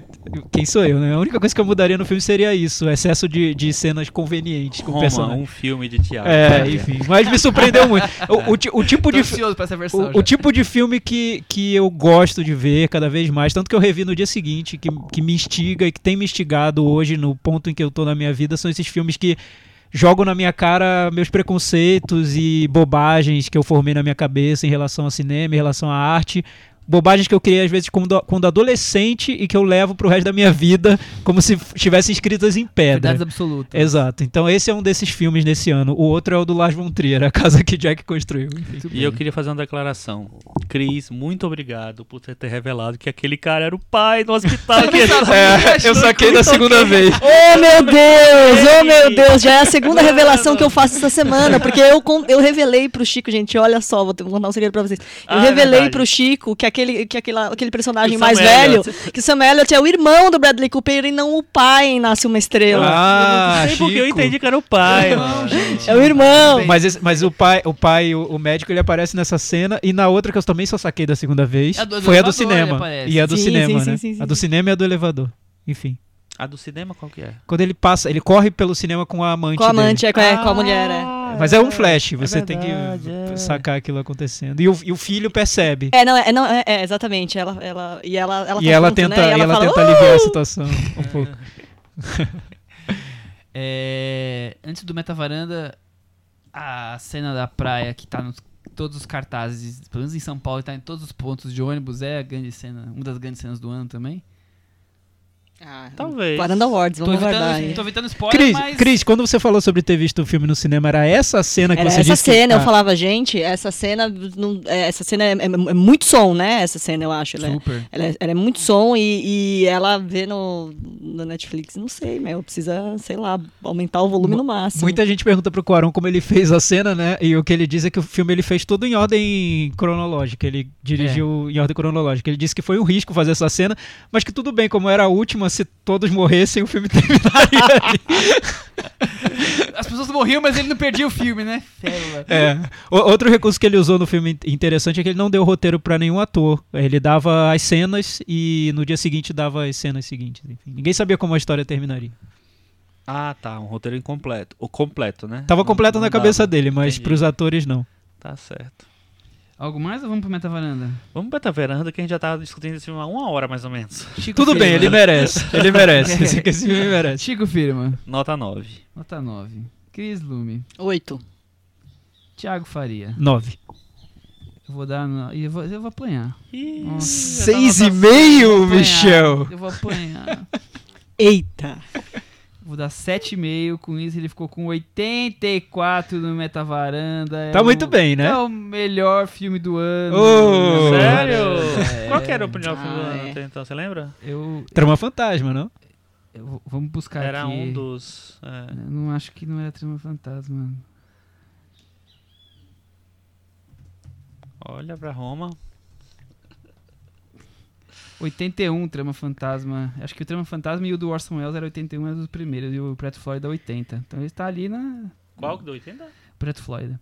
Ah, Tá tá. ali à frente. É o filme liderando o nosso ranking aqui. Olha, atenção, Roma, Vamos Projeto ver. Flórida. Vamos ver que os nossos Trama ouvintes- Fantasma. Que filme É. vai ganhar o Varanda Awards? Aliás, escrevam pra gente no, no Cantinho do Ouvinte, no nosso blog cinemanavaranda.com. Vocês concordam com a gente sobre Roma, discordam, acham que a gente, acham que a gente tá totalmente errado sobre Tudo o filme do Quarão, aqui. tudo maluco, tudo comprado pela Netflix. Deixem comentários lá. Queremos saber a opinião de vocês. É, já que teve esse momento Aquaman aí no, no, no Roma, vamos então falar de Aquaman Ah, agora. uma, uma boa transição, É uma né, Michel? Maravilhosa, Aqua, né? Já né? estamos no mar, se joga. Momento na água, né? Tudo mais. Então vamos já entrar em Aquaman, o novo filme do É maré diretor, cheia, ô. dirigido por James Wan. Que a gente já falou aqui sobre ele no Velozes e Furiosos 7, se eu não me engano. Ele dirigiu Jogos Mortais, Evocação do Mal, Sobrenatural. O que, que vocês acham do cinema do James Wan? Outro diretor autoral, né, Michel? a seu modo. Não sei, a- é, o, o James Wan é conhecido pelos filmes de terror dele, o Invocação do Mal, os Jogos Mortais, mas aí ele fez Velozes e Furiosos 7. Eu acho que o Aquaman tá mais pra faceta Velozes e Furiosos Furioso que pra 7 do que pra anterior, Invocação né? do Mal. Acho. Ele é um cara. Você já viu uma entrevista com ele, com o. James Wan? Ele é um, um sujeito super empolgado. Tem a entrevista que eu vi do Aquaman, ele tá com cabelo vermelho, tingido de vermelho. Ele curte os projetos que ele dirige, não é um diretor de, de encomenda, aparentemente, pelo menos. Ele até falou que o Aquaman era visto muito como um personagem bobinho e tinha muita gente fazia piada sobre ele por causa do visual dele, ele andar num cavalo marinho gigante cor-de-rosa.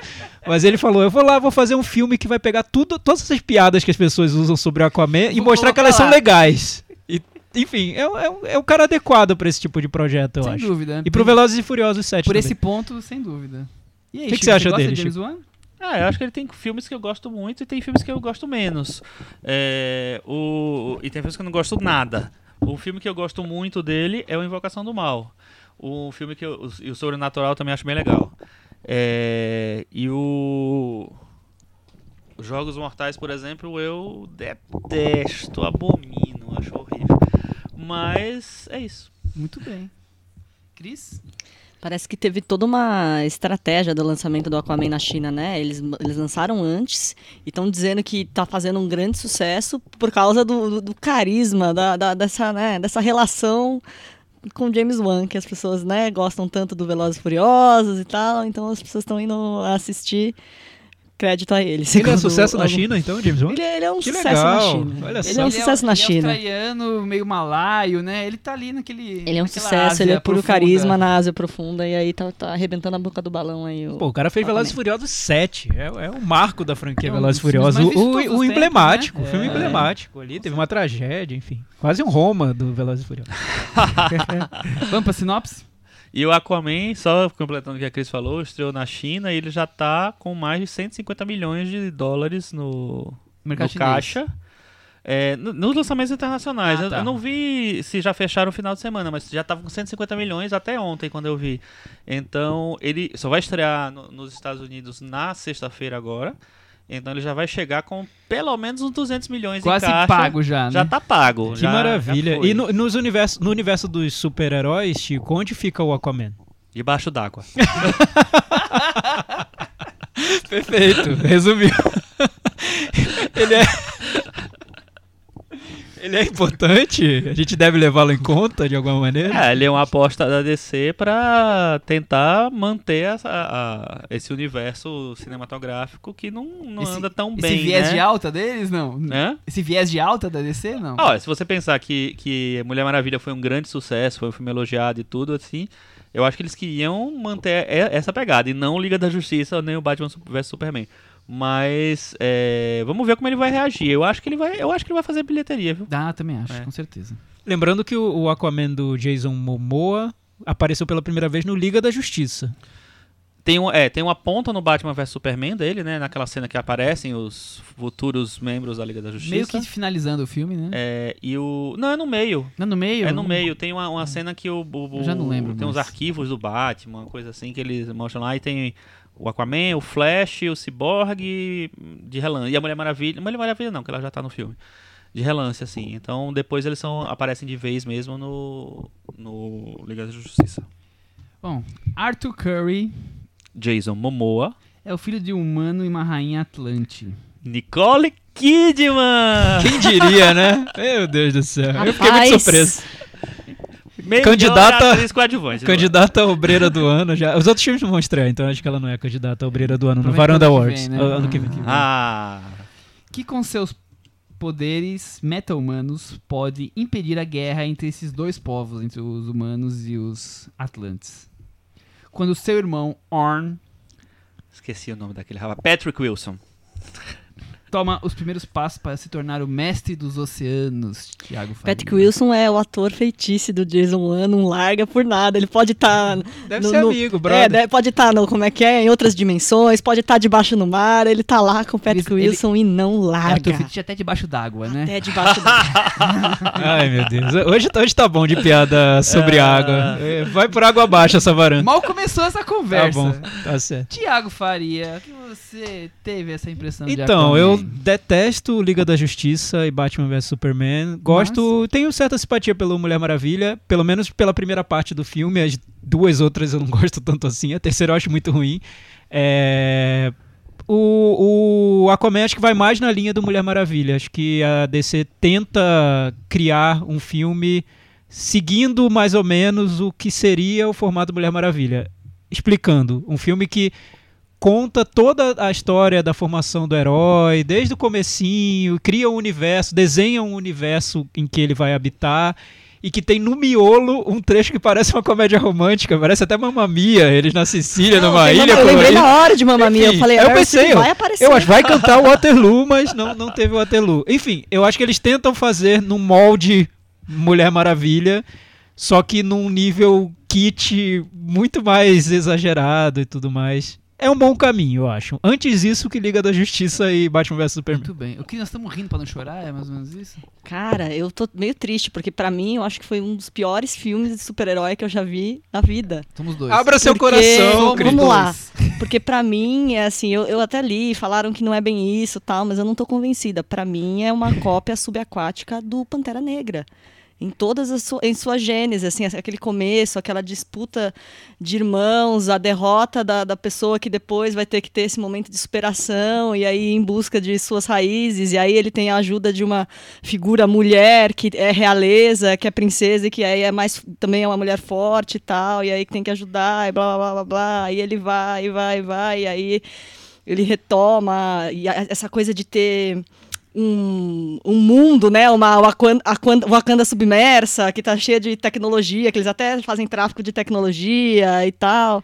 Eu falei, gente, mas eles vão copiar assim na cara larga. E, enfim, é, o que eu li é que não é exatamente uma cópia, porque teriam sido feitos no mesmo momento tal, mas se você procurar na internet tem até comparação do trailer dos dois, assim, Nossa, que dos, dos curioso. mesmos, dos, mesmos, dos mesmos momentos. Cris, você tá iluminando hoje a varanda, porque Nossa. trazendo coisas que eu, eu não, Pra não mim, tinha feito essa relação eu com olhei, Pantera eu Negra. falava, gente, Pantera Negra, Pantera Negra, Pantera Negra. Eu fiz relação com Pantera o Negra. Splash, uma sereia em minha vida. com Pantera Negra, não. Mas aí você fez splash do come- na história do comecinho, É, né? porque tem toda a composição, a criação do herói. Não, Isso e me aí- lembrou e aí Mulher eu li um Maravilha. artigo que eu achei interessante, que fala assim, que talvez a única diferença seja que o, o, o mestiço no Pantera Negra é o vilão e o mestiço no Aquaman é o herói. Pan. O Chico, você lia Aquaman quando você era criança? Eu lia ele Diz mais pra na- gente se essa na história. Porque eu, eu da tive a mesma impressão na crise, até porque a gente voltou, a gente assistiu junto e ela teve, trouxe Uhum. esse relampejo genial de ideia e eu falei, não, é, também acho exatamente isso. Mas às vezes, às vezes fala pra mim assim, não, mas o Aquaman é assim na história de quadrinhos, então. Não, tipo, é assim, é a, a história história. é desse jeitinho. É, ele sempre inventa alguma coisa, cria alguma coisa, mas no geral é isso. A, a história toda tá lá. Tem essa coisa muito forte de mitologia, é muito. é, como o Tiago falou, a jornada do herói, né? Então tem várias. É quase um filme de etapas, né? Agora é os os 12 trabalhos de Aquaman. Aí vamos agora pegar o, o, o tridente. Vamos agora salvar a, a, mocinha. Vamos fazer isso. É, então. E aí eu acho que a jornada do herói dele é, é muito isso, da superação de, de uma derrota ali que ele tem. E aí, enfim, que ele vai em busca dessa. de, de tentar superar É, isso. Pra eu pareceu, assim- pareceu pra mim um, um sub-Pantera Negra e uma escola de samba subaquática. Tá. Essa Mas escola, eu- escola de samba eu, eu saquei. É, não, é, mas, mas é o seguinte, assim, a, a história não foi inventada, é, é essa É mesmo. Ao longo, ao longo do tempo eles foram dando, dando várias é, dimensões diferentes para a história. Assim, o, o- no começo, assim, até acho que os anos 70, 80, o Aquaman era mais coxinha mesmo. Era aquele parecido com aquele dos Super Amigos, né? Do desenho dos Super Amigos, cabelinho curto e tal. Depois eles tentaram fazer uma coisa mais. é, mudar mesmo o perfil do personagem, achar uma coisa mais selvagem, mais bruta, tal, cabelo Surfista, né? grande. É, mas eu acho que mais bárbaro. é, Talvez um, pouco quase um aborígene, assim, que as pessoas têm essa visão meio havaiano, meio Nova não, Zelândia. aborígene não, é por- até porque no quadrinhos ele era ele tinha cabelo loiro, grande, Tá. barbudo e tal, Tá. não sei o que, era- era diferente do Jason Momoa, era como se fosse, sei lá, não sei, o Leonardo DiCaprio de cabelo grande.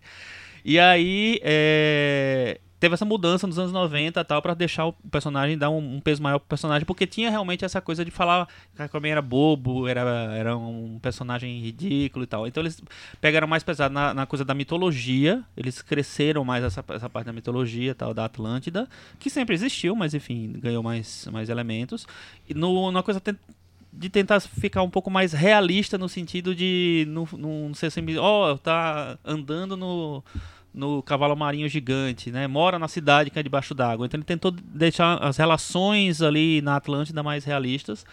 É, e eu acho que aí, o filme tenta é, pegar é, é, mais ou menos esse personagem e mistura muito com a, com a persona do Jason, Momoa. Eu acho que tem uma influência grande ali, porque se você segue o Jason Momoa no Instagram, você vê que ele é exatamente aquele personagem lá. O cara que vai, é, faz o churrascão do, do final de semana, toma cerveja no, ba no barril, entendeu? Então tem, tem essa pegada, bonachão, engraçado e tal, não sei o que lá. Então ele tem uma mistura ali das duas coisas. O que eu acho pra mim, que, mais, que eu achei mais interessante no, no filme, é que o, G- o James Wan, ele, tipo, ele enxerga essa, esse mergulho no kit como a única forma possível para você falar de uma- um, um povo que, que mora numa cidade embaixo do mar, é, sobre que, que tem toda uma mitologia, uma, uma enfim, A mitologia sete mares, né? então, é, tem, tem toda uma, uma coisa pra contar ali.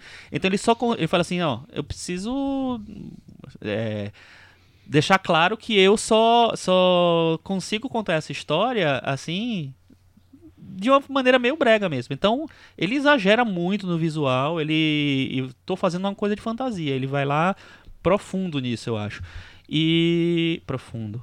E aí, eu, assim, para mim foi a, a, grande característica e o grande diferencial do filme para mim.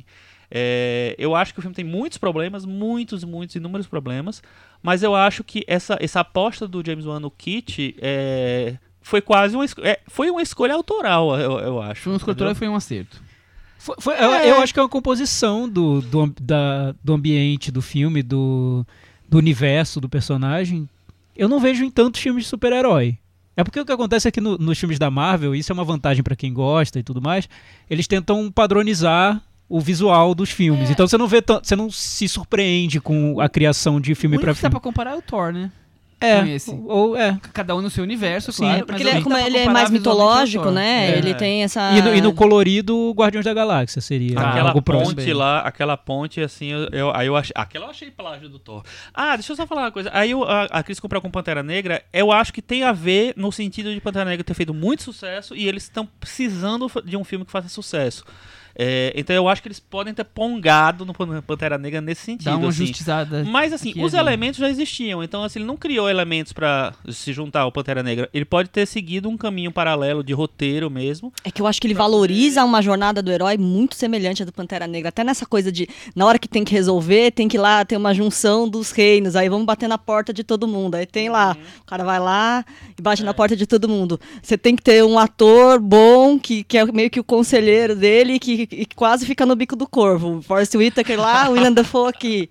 Então, sabe, eu fui traçando, assim, uma Paralelos é. série de paralelos. É a coisa das muito... mulheres fortes. Então, você é. tem lá... É que eu não sei se muitos né? dessas... Nicole e tal, desse, Muitas dessas características já não são também típicas do, do universo ah, eu, eu, não sei, tipo, eu não lembro do Homem de Ferro, do Capitão América, do, do, da Mulher Maravilha, tendo que bater, é, ter uma derrota, e aí é uma derrota com o meu irmão, e aí você vai pra. Não sei, tem, pra mim tem muitos elementos paralelos, assim, que, que, que são do, do Eu acho que dá pra ser muito próximo, né? Não, e, com, próximo, e, com, e com certeza eles devem ter. Se, se foi por acaso, eles devem ter comemorado. Oba, tá igual o Pantera Negra. Porque acho que todo mundo quer ter um Pantera Negra. É, só lembrando. Talvez com o Thor, que tem essa, essa, é. essa dualidade do, do, do, dos é, meus irmãos. Não, talvez. Eu, mas, mas, eu, mas eu, eu vejo Pantera Negra no tom do filme algo um pouco mais sombrio que esse filme o Aquaman não quer de jeito nenhum. É, eu, é ele quer passar longe tinha, é de, pra outro universo. Não tinha como, né? Você não tem condições. Não, é melhor você entregar para Deus. A, a Mera parece a Ariel, como, né? As eu cores. Acho que tinha é. como, sim. Eu acho que eles. É, foi aquela virada da Liga da Justiça.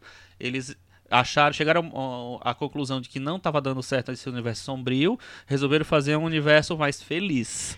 Aí, e Mulher Maravilha coloriram. foi a transição, né, Chico? A Mulher Maravilha, na verdade, foi um, um, um, caso à parte. É engraçado isso, porque assim, até o Batman Superman, todo mundo tava reclamando, aquela coisa sombria, pesada, excessiva, muito, né, um, um nível, um tom acima e tal, não sei o que lá. Mulher Maravilha, ninguém reclamou nada. É, foi, fez um, sucesso. É, foi um filme mais light e tudo, assim, fez sucesso. Aí o que é que eles pegaram? Liga da Justiça, tiraram o Zack, o Zack Snyder, chamaram o outro lá, e começaram a pintar o filme, né? Deixar o filme bem coloridinho e tal. Não funcionou. Aí no Aquaman, eu acho que eles, eles tem, tem várias influências. Eu acho que tem a influência do Mulher Maravilha, com certeza. Eu acho que tem sim a influência do Pantera Negra, até porque tem a, as semelhanças do, de história, de roteiro, de, de personagem. Mas essa coisa do, da jornada do herói, existem muitos personagens de, de, de, quadrinhos e muitos heróis, então, principalmente esses mais ligados a coisas mitológicas e tal.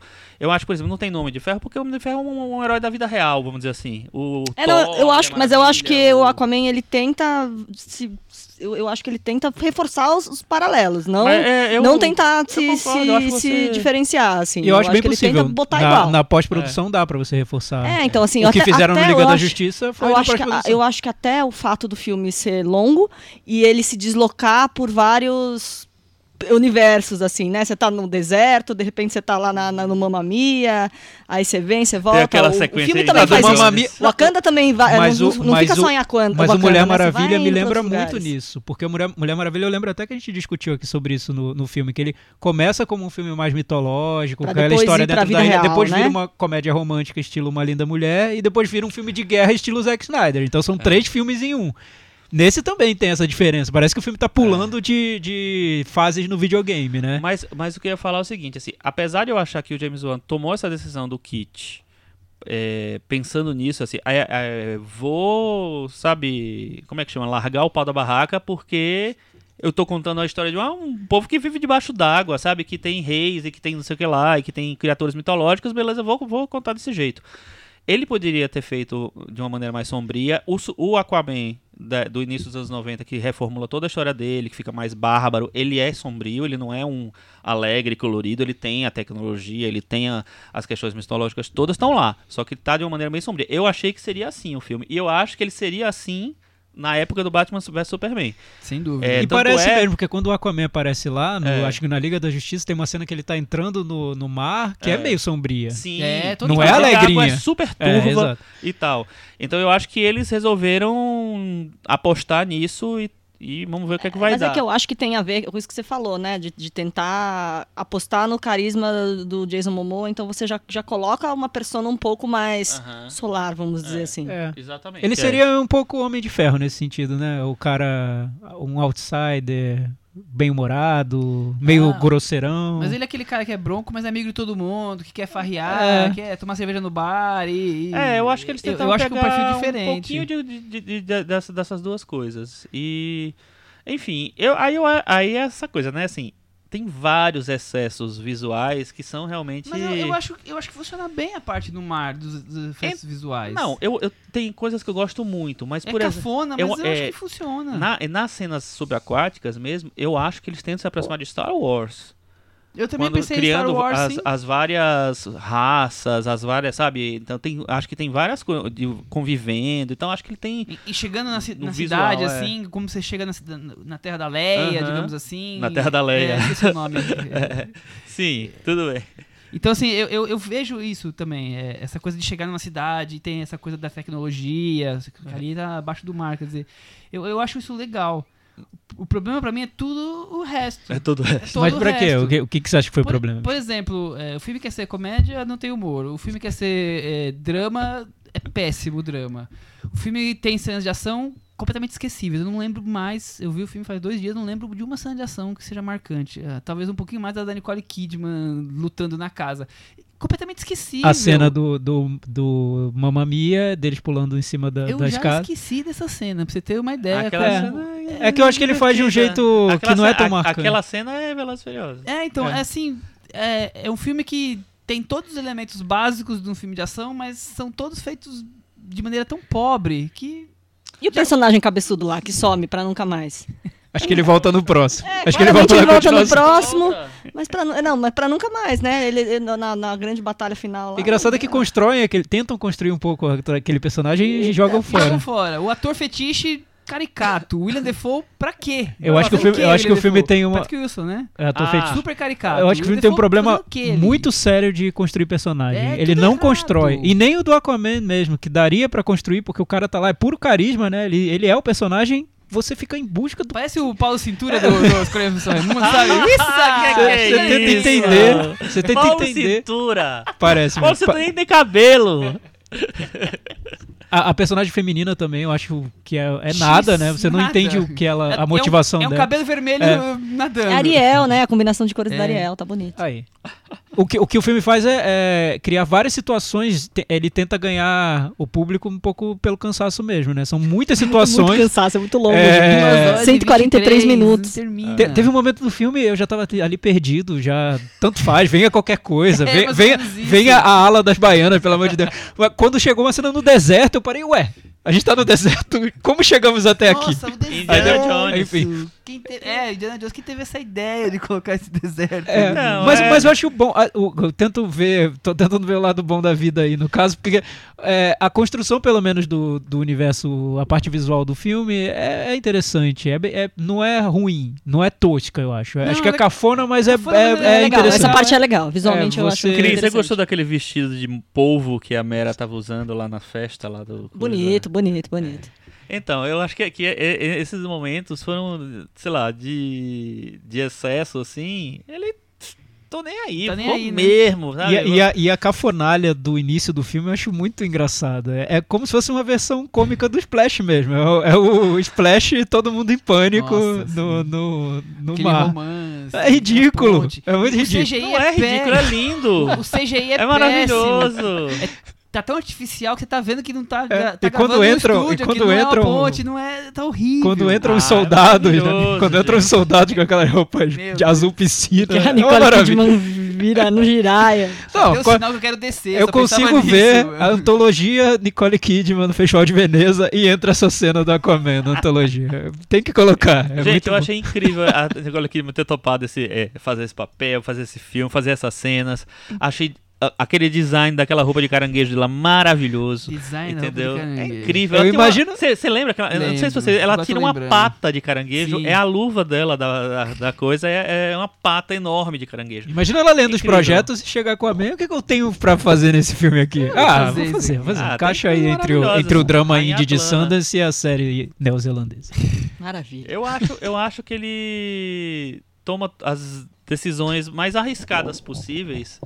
E eu acho que isso, é, esse é o grande mérito do filme, porque o, o ele podia fazer um filme mais, mais padrãozinho e tal, e ele vai no carnavalesco mesmo. Vai, vai. É, eu também acho. Ele toma as decisões mais arriscadas, quebra a cara em 90% delas e, e vamos que vamos. Segue o jogo. Cris, meta varanda? Três e meio. Eu vou dar nota 3. Eu vou dar 5. Chico vira, mano. Eu vou dar 5 também. Com isso, Aquaman ficou com 41 no metavaranda e acabou de cair na piscina aqui do, é, derrubado da varanda. Porque ele não ia cair no chão, né? Mas se você não gosta de filmes em preto e branco, tá aí um filme bem colorido. Colorido, cores, o que não né? falta é cores. Que Só é, meio, só é tão longo quanto, assim. Ah, é verdade, é a mesma duração. É quase igual, né? É maior o Aquaman. É, o Aquaman tem 10 minutos a mais, aproximadamente. 8. 8. o, Thiago- o Chico decorou. Recomendações? Minha recomendação Firma, é um recomende. filme que já tá em cartaz faz um- umas duas semanas, eu acho, que é O Ódio Que Você Semeia. É um filme do George Tillman Jr. E é mais um filme, um dos bons filmes desse ano que tratam das- da questão racial, questão negra, é, muito forte e de uma maneira menos óbvia. É, baseado num livro, ele conta a história de uma menina que é universitária, é, universitária não, é colegial e tal, e que ela é negra, ela vem de uma família negra, tradicional, tradicional assim, né? Uma família negra, classe média, e vai para uma, uma escola praticamente quase toda branca, é, e lá ela meio que assume uma, uma persona diferente, assim, ela não, não- ela tenta se desvencilhar um pouco dessa origem negra, ela tem um namorado branco, até, e vai vivendo aquela vida meio que é, paralela, é, até que acontece uma tragédia e aí ela desperta a, é, a- a necessidade de, de é, ser mais fiel às, às suas origens negras, assim. É um filme que eu acho muito interessante, eu acho que ele faz até um, um- um paralelo muito forte com o, o Ponto Cego, que é outro filme que eu gostei muito, que é, que é sobre esse assunto. Vale falar que o Ponto Cego já tá nos streamings. Já tá nos streams, exatamente. E ele é, trata desse, desse, dessa coisa da questão étnica na, na vida real, vamos dizer assim. Ele não é, por, por exemplo, um filme do Spike Lee que ele é, já parte, parte do ponto do, do- é, o ponto de partida é vou fazer um filme para falar da questão ética, do preconceito. Ele leva para para o cotidiano, ele sai do, do cotidiano para poder é, tratar dessas questões. Então, é um belo filme. É, ele, o Ponto Cego e o Infiltrado na Clã, eu acho que fazem uma trilogia Eu maravilhosa. vi o Ponto Cego, eu achei realmente um, um filme parecido com o Spike Lee, mas não é um filme do Spike Lee. Eu achei, achei legal isso. E, e- mas é um filme libertário, com, com personagens assim, sei lá, mais livres no jeito de falar. Eu achei bem legal. E aí, Thiago?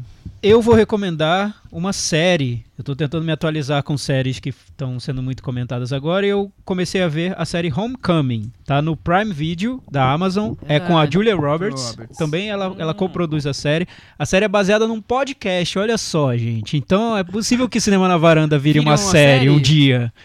Sobre quatro pessoas que se reúnem numa varanda e coisas acontecem. Enfim, nesse caso era um podcast de ficção. Foi, foi um caso in- interessante porque eu acompanhei quando esse podcast foi lançado e é realmente muito bom. virou uma série que é um thriller. Todo, todos os episódios são dirigidos pelo criador do Mr. Robot, o Sam Ismail. Ismail. Então ele é um diretor bem estiloso também na maneira como ele filma. Que- Quem assistiu a Mr. Robot lembra disso. É, o- a série se passa em dois tempos. Então, essa, Homecoming A Casa do Lago. Homecoming é, é uma instituição que recebe soldados de guerra depois da experiência da guerra para tentar reintegrá-los à sociedade. A, a Julia Roberts é uma conselheira dessa instituição, enfim, orienta esses soldados. Então tem esse trecho da série em que ela está recebendo esses soldados e tem outro que se passa no futuro com esse, esse trecho é todo num formato de vídeo de celular em que essa personagem da Julia Roberts é reencontrada por, por agentes do. Não sei se é Serviço Secreto, Serviço do Ministério da Defesa, enfim, porque esse projeto deu errado de alguma maneira. Então, o grande mistério da coisa é como esse projeto deu errado, o que aconteceu, eles queriam, o que eles queriam fazer com os soldados. E o legal da série é que os episódios são bem curtos, tem 25, 30 minutos, e muito concisos no que eles querem fazer, e também tensos. É, é, é, é super viciante mesmo como, como ele filma como ele conta essa história. Então dá pra entender porque a série tá sendo indicada a tantos prêmios, indicada ao Globo de Ouro e tudo mais. É, vale ver. Eu, eu não, não encontrei nada genial ali, nada incrível e nem tão ousado quanto era o Mr. Robot, mas é enxuto e muito envolvente também. Vale ver. Homecoming. Muito bem, eu vou indicar um filme brasileiro que também está nos cinemas, é o Beijo no Asfalto, dirigido pelo ator Murilo Benício. A inter- É uma, como é que eu vou dizer, é uma peça de teatro do Nelson Rodrigues, que ele tá ali meio fazendo o filme, meio... Metalinguando. Metalinguando, numa reunião dos atores, meio que faz- passando o texto para fazer uma interpretação Isso. do teatro. Então tem ali Fernanda Montenegro contando histórias de como é que foi a peça nos nos anos, sei lá, 50, 60, quando ela foi feita a primeira vez, e enquanto as cenas vão ocorrendo realmente como um filme, enquanto eles estão fazendo a leitura da peça, é uma história super interessante sobre um com evitando todos os spoilers, um, um incidente em que o jornalista muda a situação para seu para vender jornal e as coisas, a realidade vai se tornando uma nova realidade Fake em news. cima daquilo. Fake news? É, deixa de ser uma fake news. Fake news de vocês? Tá ok.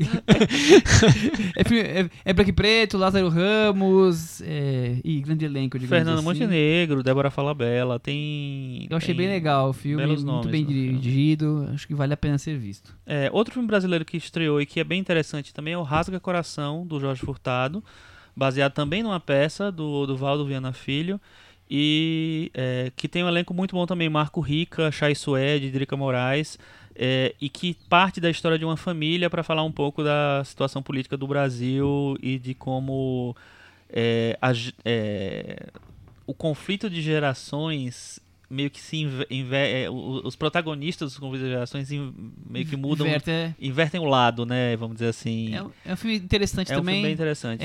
Corre em dois, dois momentos diferentes, né? É, o, o Marco Rica quando jovem, aí outro personagem. É, quem Marco faz é o João. Pedro Zappa, do Gabriel e a Montanha. Isso. E eu, eu acho bem melhor a, a história que tem o Marco Rica dos dias atuais, eu acho bem mais irregular a antiga. Porque a antiga já tem a ver com o que a gente já viu mil vezes esse filme, É, sobre ditadura que e tudo mais, e esse a- do Marco Rica já é algo mais. é. Mas eu acho que faz. Acho que precisa da antiga Precisa, pra poder claro. né, dar, dar o, o, o tom É, do, do Acho personagem atual. Pra, mim, pra mim, o Furtado não filmou tão bem a, se- a a mais antiga do que essa, Uhum. mas é um filme interessante. vale é engraçado que quem visto. faz o personagem do amigo maluquinho dele lá, que é o, que é o Bundinha, né? Uhum. Lá no, no passado, é, é o cara que fazia o Roberto Carlos naquela ponta no Tim Maia. Nossa, É. eu, nunca ia falar que que, tá era isso. interpretando do mesmo jeito, inclusive. é. Mas é, é- nesse filme cabe mais. Né? O, no Roberto Carlos parecia apenas uma caricatura. E agora vamos trazer aquele momento, né? Cantinho do ouvinte. Com o Thiago Faria. Cantinho do ouvinte, vocês sabem como funciona, é só deixar comentários no nosso blog cinemanavaranda.com. Nessa semana nós tivemos dois bons comentários de um, um de um ouvinte chamado Leandro e outro de um ouvinte chamado Leonardo. Leonardo. Exatamente, é Ah! isso aí. É, o Mentira. Você Leandro, sabe que é, eu, eu não fiz uma contagem, mas eu bati o olho. e Foram os dois ouvintes que mais comentaram este ano. Ah, que o bom, Leandro que bom, e o que bom. Leonardo. a gente está preparando um prêmio para vocês. É que eles não aprenderam a dizer adeus. Que bom, não aprendam a dizer adeus. Sigam com a gente. Estejam com a gente. Pensem na gente. Liguem pra gente. Escrevam pra gente. Não escrevam pra eles. E se você não, não gostar de tudo que a gente fala, lembre que uma relação é feita assim, entre tapas e beijos. Exatamente. É, Leandro, então. Olá, varandeiros. Gostei muito do Sem Rastros e estou tendendo a achar o melhor filme do ano até agora. Valeu pela dica. Abraço. Olha, Isso aí. isso que é bom. É, nossos ouvintes, muito bom gosto. Leonardo, falando sobre a oitava série. Semana passada a gente comentou Sem Rastros e a oitava série. Ele, o que mais curti em oitava série foi o fato dele ter uma abordagem muito respeitosa com os adolescentes. O, o filme mostra que eles são capazes de fazer muita coisa ridícula, mas que eventualmente não são tão diferentes de nós adultos. Quantas vezes não somos nós adultos que passamos horas e horas diante do celular, apenas rolando os feeds das redes sociais? Acho que ao deixar claro esse tratamento, o filme me ganhou definitivamente e se diferenciou de inúmeros outros títulos que fizeram histórias de, ridicularizando adolescentes a lá Superbad. E ele também compara o personagem da mãe do Lady Bird com o pai do oitava série. Ele diz: Não temos dúvidas de que ambos querem o melhor para os seus filhos, mas as escolhas que eles fazem são totalmente diferentes. A mãe do Lady Bird vive dando choques de realidade na filha, questionando talentos e competências, o que pode ser confundido com falta de estímulo, mas no fundo é apenas um duro modo de ensinar e não se deslumbrar com o mundo. Já o pai de oitava série é o fã incondicional da filha, o conselheiro afetuoso. Em um filme, quem espera mais carinho e proximidade é a filha, no outro é o pai. Acho que são retratos bem fiéis dessa passagem de tempo nas relações. Boa Muito bem, análise. muito bem. Boa Boa análise, análise, do, verdade. do Leonardo. O Caio Francisco mandou por e-mail um comentário. Ele disse que ouve a gente correndo. Interessante, né? Que a corrida dele sempre dura 47 minutos. Então ele ouve a gente. 47 Então dura mais ou menos du- duas corridas a dele, tá? Aham. Ele gostou muito do First Reformer, ele mais comentou o, o anterior. Ele ainda não, não viu os filmes da semana passada. Mas o que, o que eu achei interessante que vale destacar é que, em tempo, comprei quatro livros do Murakami desde que eu vi o podcast. Então a gente tá realmente aumentando as vendas do Cara, Murakami. a, a gente vai trazer o Murakami para uma entrevista aqui na varanda um dia, traduzida simultaneamente, não sei porquê. Estamos vendendo livros, viu?